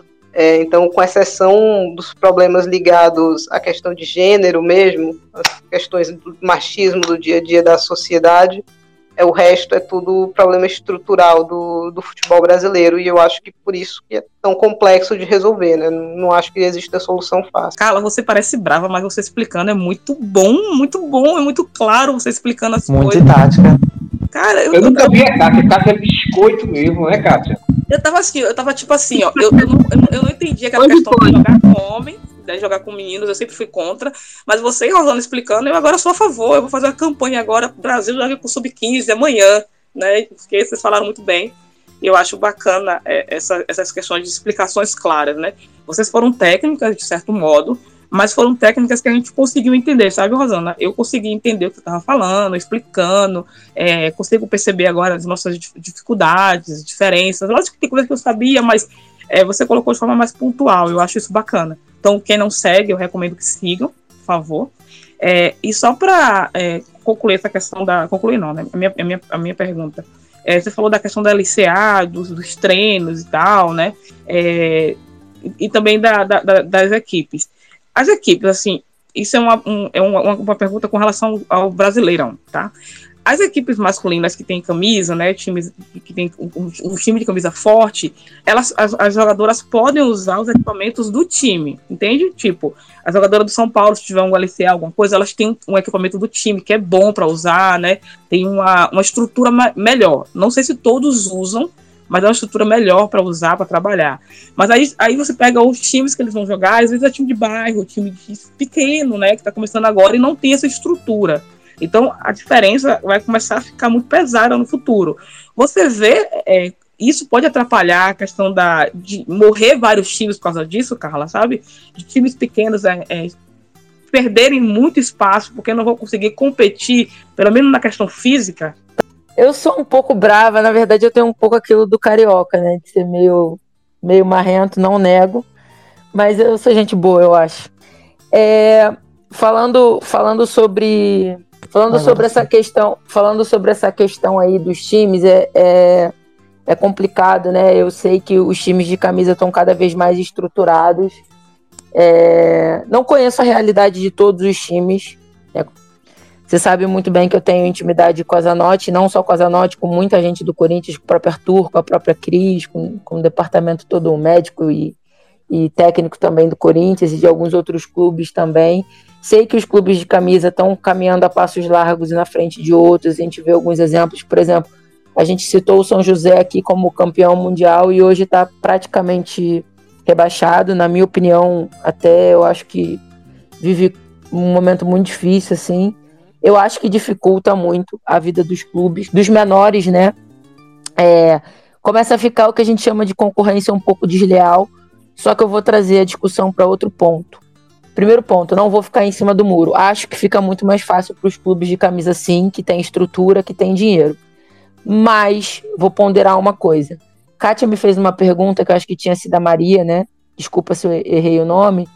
É sobre o que, que a gente pode fazer. E eu não concluí. E eu vou dizer o que, que a gente pode fazer. O que a gente pode fazer é cada um trabalhar dentro da sua realidade e assumir a sua parcela de responsabilidade. Eu falo isso para comissão técnica, sim. É, você não, não sei nem se é polêmica, porque eu acho que as pessoas que estão ouvindo aqui vão entender o meu ponto de vista. Mas a gente tem que ter mão de obra especializada em todas as vertentes do futebol feminino. Isso vai do dirigente. Ah, porque o time tal contratou a treinadora tal, depois contratou a treinadora tal, depois contratou a jogadora tal e não deu certo. Às vezes a culpa não é da jogadora nem da treinadora, é de quem contratou, é do dirigente. Então tem que ter mão de obra especializada no dirigente, tem que ter mão de obra especializada na comissão técnica, porque é, a gente vem de uma época que o futebol feminino era muito do apaixonado, né? Às vezes aquele tiozinho ali que já era aposentado, que gostava muito, tá bom, é, esse esforço tem que ser valorizado, mas hoje a gente precisa de uma mão de obra especializada para trabalhar com esporte de alto rendimento. Então tem que ser pessoas extremamente competentes. É, e aí as jogadoras comprometidas a gente precisa do profissionalismo, foi o que a Rosana falou. Então, se a gente, seja no, no grande clube ou no pequeno clube, tiver isso, pessoas comprometidas, e aí eu trago muito isso que o Jairo me ensinou, é intenção e condição. Eu posso ter muita intenção, mas se eu não tiver condição para aquilo, não adianta. Então eu tenho que ter intenção ótima para aquilo ali e condição para fazer aquilo ali também. De todos. Todos de comissão técnica, de jogadora, e aí comissão técnica entra dirigente, treinador, preparador físico. Não pode ter mais aquela pessoa que está enraizada no, no, futebol feminino, mas não se preparou para estar. Tá. Infelizmente, ela vai ter que ser atropelada. Nem os emergentes de futebol feminino que estão aparecendo agora para nadar na crista da onda, para usar o futebol feminino para de repente atingir o masculino futuramente. Então, a gente precisa de pessoas comprometidas tanto com o conhecimento técnico tanto com a, a competência para fazer as coisas, como também com, com a vontade. Isso a gente tem tido aí exemplos de quanto que dá certo. A gente tem visto a Federação Paulista aí, que já é uma engrenagem que funciona, hoje pagando, é, disponibilizando 2 milhões aí para futebol feminino. Então é uma combinação que dá certo. E aí eu acho que aí, quando a gente chega nesse ponto, diminui um pouco essa concorrência. Porque, Tati, eu sei que é muito difícil operar com pouco recurso, recuperar com pouco recurso. Mas eu vou falar para você, fisioterapia de LCA, por exemplo, depende muito do fisioterapeuta, muito. E às vezes não precisa ter tanto aparato, tanto aparelho. Os aparelhos vão ajudar muito, mas se o cara tiver conhecimento técnico, colocar a mão no teu joelho, respeitar um processo, entender o processo, eu falo porque a minha recuperação de LCA foi uma bosta. E eu conheço recuperações de LCA muito boas sem o cara ter muita coisa. Eu trabalhei com grandes fisioterapeutas que não têm muita coisa. Então é trabalhar com a realidade que você tem. E aí diminui um pouco. É, continuam os times grandes muito à frente, porque eles têm uma tecnologia muito avançada, têm é, condições de oferecer cirurgias, médicos, fisioterapeutas para essas jogadoras muito melhor. Mas eu acho que cada um assumindo a sua parcela de responsabilidade diminui um pouco essa, essa diferença do grande para o pequeno. E aí é a hora que a gente vai conseguir evoluir. Cada um fazendo o máximo que puder na sua parte, Kátia, para poder assumir as suas responsabilidades aí, a sua parcela do que eu posso fazer em prol dessa melhora, que é coletiva, mas depende muito de doação individual. Eu quero colocar um gancho aqui, aproveitar um gancho que a Rosana deixou lá atrás, da, do ponto sensível, da menina ter contato com a bola, Carlos, todo esse, esse, esse ponto que foi debatido. E colocar também mais um ponto aí de quem é responsabilidade, que não se fala. Das 27 federações do Brasil, eu só conheço duas que têm um departamento de futebol feminino, que é Ceará, que era um trabalho do Benê, Benê Barbosa, um trabalho muito bom, que o Benê Barbosa começou por lá, e São Paulo, né? Trabalho da Aline Calandrini, que, da Aline Pellegrini, que começou esse trabalho, né? Departamento de futebol feminino da Federação Paulista. Mas existe nas federações uma coisa chamada departamento amador. Só que precisa ser falado. Esse departamento amador é simplesmente é moeda política. É onde os presidentes de federações ganham os votos. E nenhum trabalho desse, no final das contas, você chega numa federação alagoana, numa federação sergipana, onde for, você não vê um trabalho de inserção do futebol feminino. Não vê. Eu digo isso porque eu já visitei páginas, não vê. Pode ter melhorado, pode ter, de repente, nessa última onda de, dos últimos três anos, ter acontecido, mas até pouco tempo atrás, quando visitava, você não via uma ação da, de, da, da, você pode visitar as páginas das federações, uma ação de inserção do futebol feminino nessa questão, por exemplo, do que a Rosana tanto aborda, que a Carla abordou, do ponto sensível, do primeiro contato com, com o futebol. Você não tem. Você não tem um trabalho de parceria com, com, com, com a Secretaria de Educação, com nada, né? Também é, é, era, era, era importante a gente pesquisar, saber do seguinte, o que anda fazendo as federações estaduais desse país para o futebol feminino, né? O que, a CBF tem a culpa? E a CBF cobra deles. Pô, o que, é que vocês estão fazendo, irmão? Que a Ingrid é lagoana, né? Jogava no UDA. O UDA formou um time é, lendário. Nas últimas, últimas Copas do, edições de Copa do Brasil, aí tinha o, Ingrid, o UDA conseguiu uma vez só Falta trazer Geise, que na época o nome dela era Pretinha aqui, Ingrid, que está na Ferroviária, é, Bárbara Melo, que está no, no Atlético, né? Não sei, está no Atlético. É, Enfim, no Galo. No Galo, tá no Galo. A, a, a Brenda Walsh, tudo era. Foi uma geração que surgiu uma vez só, né? Aí eu fiquei. A mãe da Ingrid estava do meu lado, né?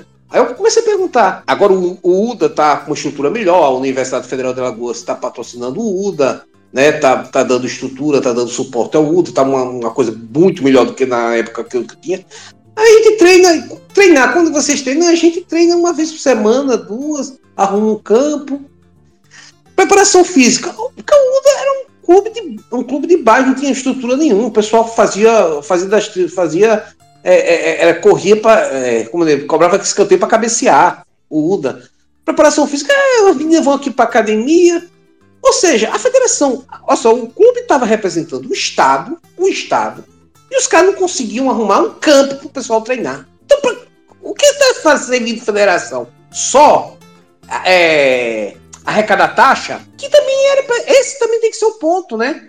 Ah, porque se falou de trabalho sensível, o que, que tem, as federações têm feito pro futebol feminino.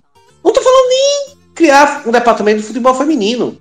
Que nem São Paulo tem, que nem o Ceará tinha. Eu não sei se tem mais, né? Mas, o que fazer? Qual é a ação que você está fazendo junto à Secretaria de Educação, dessas coisas para inserir, inserir, mais a menina? É, sim, para fechar minha participação, primeiro agradecer o convite aí da, da Kátia, é um prazer estar com todos vocês, uma honra poder papear aqui com a Rosana, com a Carla. Acho que esse space está realmente muito informativo, né? Não só para mim, mas acho que para a galera toda. E o meu ponto vai é, no, numa análise que o Thiago Ferreira, do Planeta Futebol Feminino, ele trouxe há, há alguns meses, que ele fez uma análise pegando algumas ligas do mundo. Brasileirão, Fran Liga Francesa, Liga Inglesa, NWSL, pegou também a Liga Sueca, Alemã, e colombiana, e ele trouxe é, médias por jogo, né? De velocidade de jogo, de ações totais, de passes certos, recuperações, duelos, dribles certos. E o Brasileirão, ele acabou ficando na, nas últimas posições, tirando dribles certos, que, que a gente ficou em segundo. Eu queria saber de vocês como vocês veem aí o, o patamar, o, estágio que a gente está né, no Campeonato Brasileiro. A gente sabe que o nosso campeonato vem evoluindo, mas como vocês veem o nosso campeonato hoje? É, é uma competição que ela tá, tá equilibrada, mas ela tá equilibrada onde? No, no alto nível? Tá, tá bem na, na, média ou tá, tá equilibrada por baixo? Queria saber como é que vocês veem o nosso estágio hoje e agradecer aí. Bom, é, eu, inclusive, vi essa, essa pesquisa que ele fez, achei bem interessante. É, mas tem o, o, que eu disse antes, né? Tem esse processo cultural. O futebol brasileiro, por si só, ele sempre foi um futebol mais vistoso, não tão intenso. Só que isso está mudando. A gente viu que é necessário é, fazer um futebol diferente, com mais ações intensas. E, e aí eu acho que vai de encontro ao que a gente vem falando desde o começo do, desse nosso bate-papo. Né? Desde a da fase de iniciação, eu, eu não sei se vocês lembram, mas eu apontei um fator que para mim é muito preponderante: a velocidade da bola.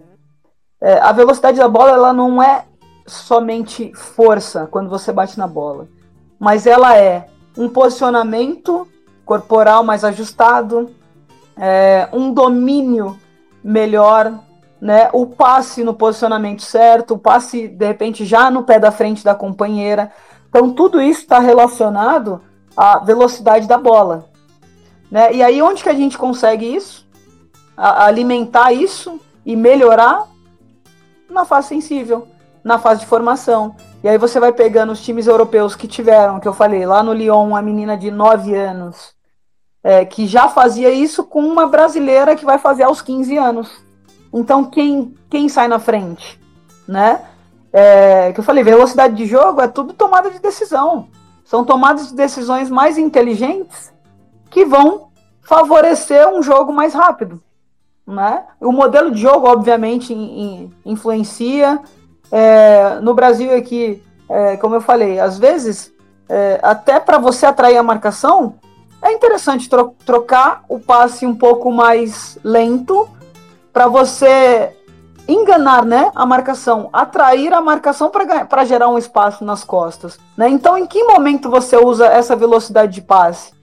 Que momento você acelera? Que momento você é, deixa um pouco mais lento? Isso tudo vai de acordo com o modelo de jogo do treinador, a estratégia, a proposta de, de jogo criada. Mas, que eu falei, para mim, o que difere até hoje é o fato da gente não ter é, a formação, das meninas terem pouco estímulos, é, a tática individual, a técnica individual, é, para que, que a gente consiga chegar um pouco mais próximo, mas lembrando, né? A gente, por cultura, a gente retém um pouco mais a bola, até porque a gente consegue é, por conta da, da, nossa técnica que é um pouco mais apurada do que nos outros países. Então eu não penso em igualar, mas eu penso em quais os momentos que a gente pode se beneficiar de acelerar o passe ou de é, fazer ele ficar um pouco mais lento. Bom, eu acho que são, já, a gente já está duas horas de papo, foi muito, pelo menos para mim, foi extremamente enriquecedor. Espero que todos que nos ouviram também tenham tido essa experiência. Carla, muito obrigada. Muito, muito, muito obrigada mesmo por tirar um tempo aí. Eu sei que você levanta cedíssimo para ir trabalhar. Então, brigadão, todo coração. E espero que a gente possa fazer isso mais vezes. Foram sensacionais, assim. Eu não conhecia a Carla, que agora para mim já é uma referência que eu vou acompanhar agora.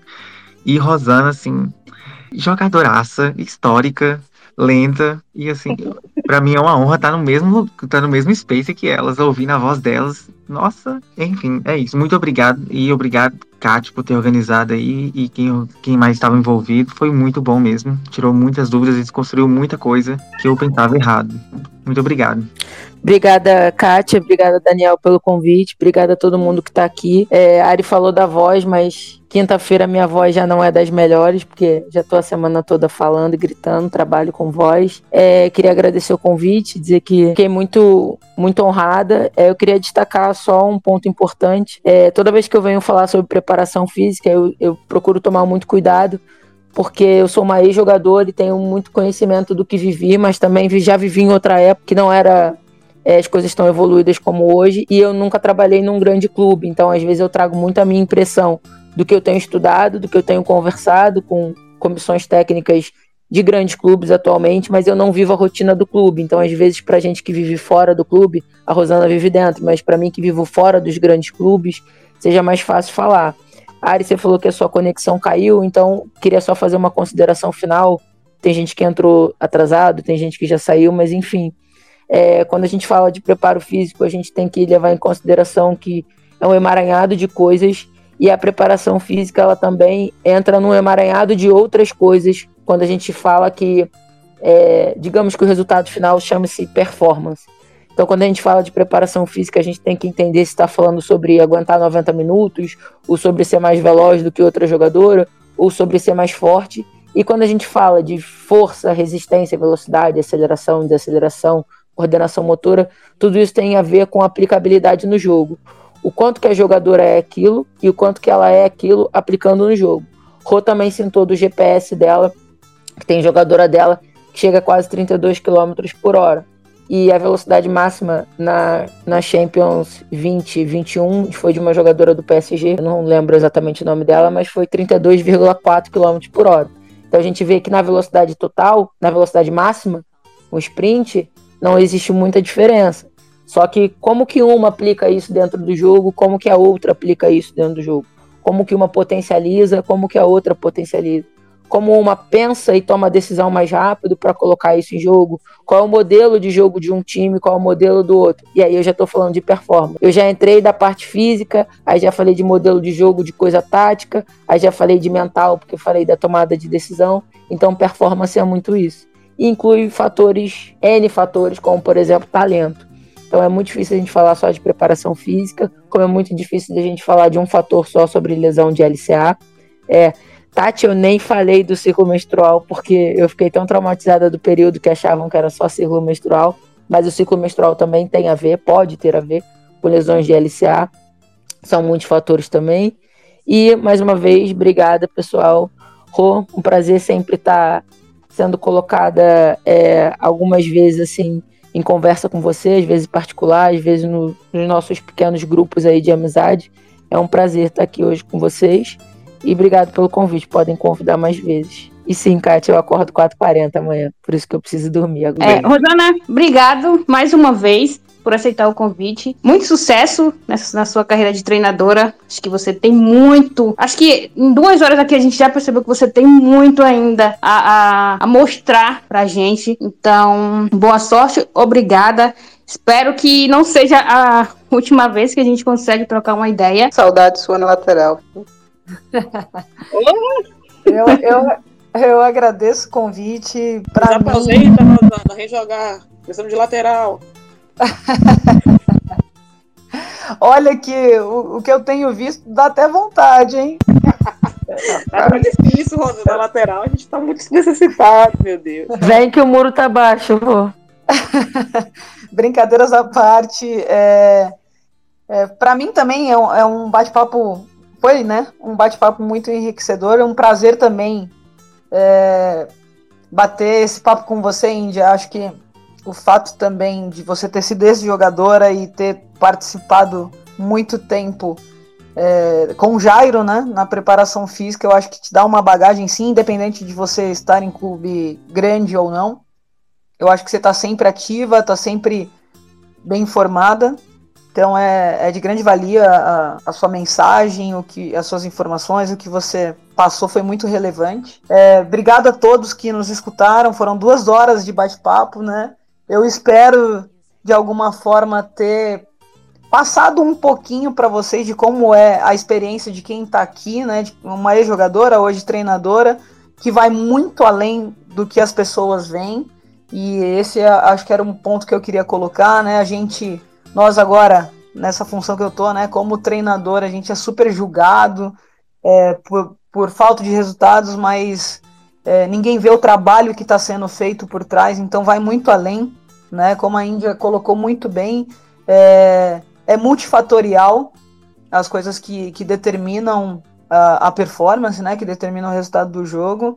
E eu espero ter contribuído um pouquinho para vocês que, que não estão dentro desse processo, mas que depois desse bate-papo consigam ter um, um julgamento é, mais racional dentro do que se é feito no futebol em geral. Pessoal, só uma coisa para falar sobre a Rosana, porque estou acompanhando o Bragantino nesse campeonato. Eu acho que, que a colocação do Bragantino ela não, não demonstra o futebol jogado pela equipe às vezes os resultados não vêm aí por uma série de fatores, eu acho que a Rosana até tocou em algum desses pontos, mas o Bragantino está longe de ser a pior equipe em futebol jogado. Desse Bem longe. Quem, acompanha, quem assistiu sabe, né, Amandinha? Exatamente. A gente às vezes Três. até conversa isso aí. é, quatro. Fora tal. Então, é, porque gente, o país é muito resultadista, é a cultura do imediatismo, mas só tocar nesse ponto aí. Bom, é... Agradeço. Dani, você queria fazer considerações finais? É, também agradecer ao Daniel, que quando eu fiz o convite, prontamente aceitou. É, foi convidar a Carla, convidou a Rosana. Manda ver, Daniel. É, então, né? Primeiramente eu queria agradecer, assim, fazer enorme, assim, estar tá participando dessa live. Assim, fora a Rosana, que eu já conheço lá de, desde 2009, uma das, desde a época de, do MSN, do saudoso MSN, ela arrebentando no, no Sky Blue, que hoje é o Gotham, né? Que diga-se, Acho que não tem 10 jogadoras no mundo que ganharam a Champions League e a e a, e a maior liga dos Estados Unidos. No caso, a época a WPS, que simplesmente foi a, a, maior liga que já existiu. A Nata tava ali, né? E a Rosana, o que a Rosana jogou, gente, que essa mulher jogou. Aí, antes dela começar aqui comigo, eu disse assim, não, não fique tranquila, pode ir de bermuda e chinelo, que a, foi o mesmo que eu disse pra Carla, que só vai ter áudio, não vai ter coisa. Mas eu prefiro voz, eu prefiro ver os olhares. Aí eu disse, respondi, se for ver os olhares, só vai ver olhares de admiração. Se será, aí eu mostrei, né? O, o que o pessoal acha dela. E eu acho que ela, recebe, ela teve ideia do, da dimensão do que é do tamanho dela no futebol feminino brasileiro. Também da Carla, agradecer a Carla, a, a presença da Carla, que já conheço também de, de desde que eu, uma uma das primeiras pessoas que eu adicionei no Twitter aqui, né? Nesses 10 anos aqui de caminhada aqui no Twitter, né? E eu pensei, não, para falar para falar esse tema eu tenho que chamar gente que é uma ex-jogadora e uma pessoa, uma profissional realmente do ramo, uma discípula de Jairo Porto, que é uma autoridade de, no futebol feminino, que o melhor preparador físico que o futebol feminino já teve, né? Então eu tive que chamar, um, era a obrigação minha chamar, eu que conheço a Carla, já de longos carnavais, de lá de longas datas aqui no Twitter, chamar a Carla.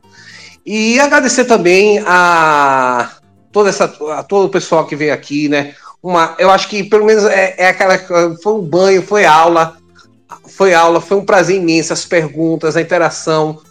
É, só me sinto um pouco realizado até com esse com esse evento que para mim foi importante.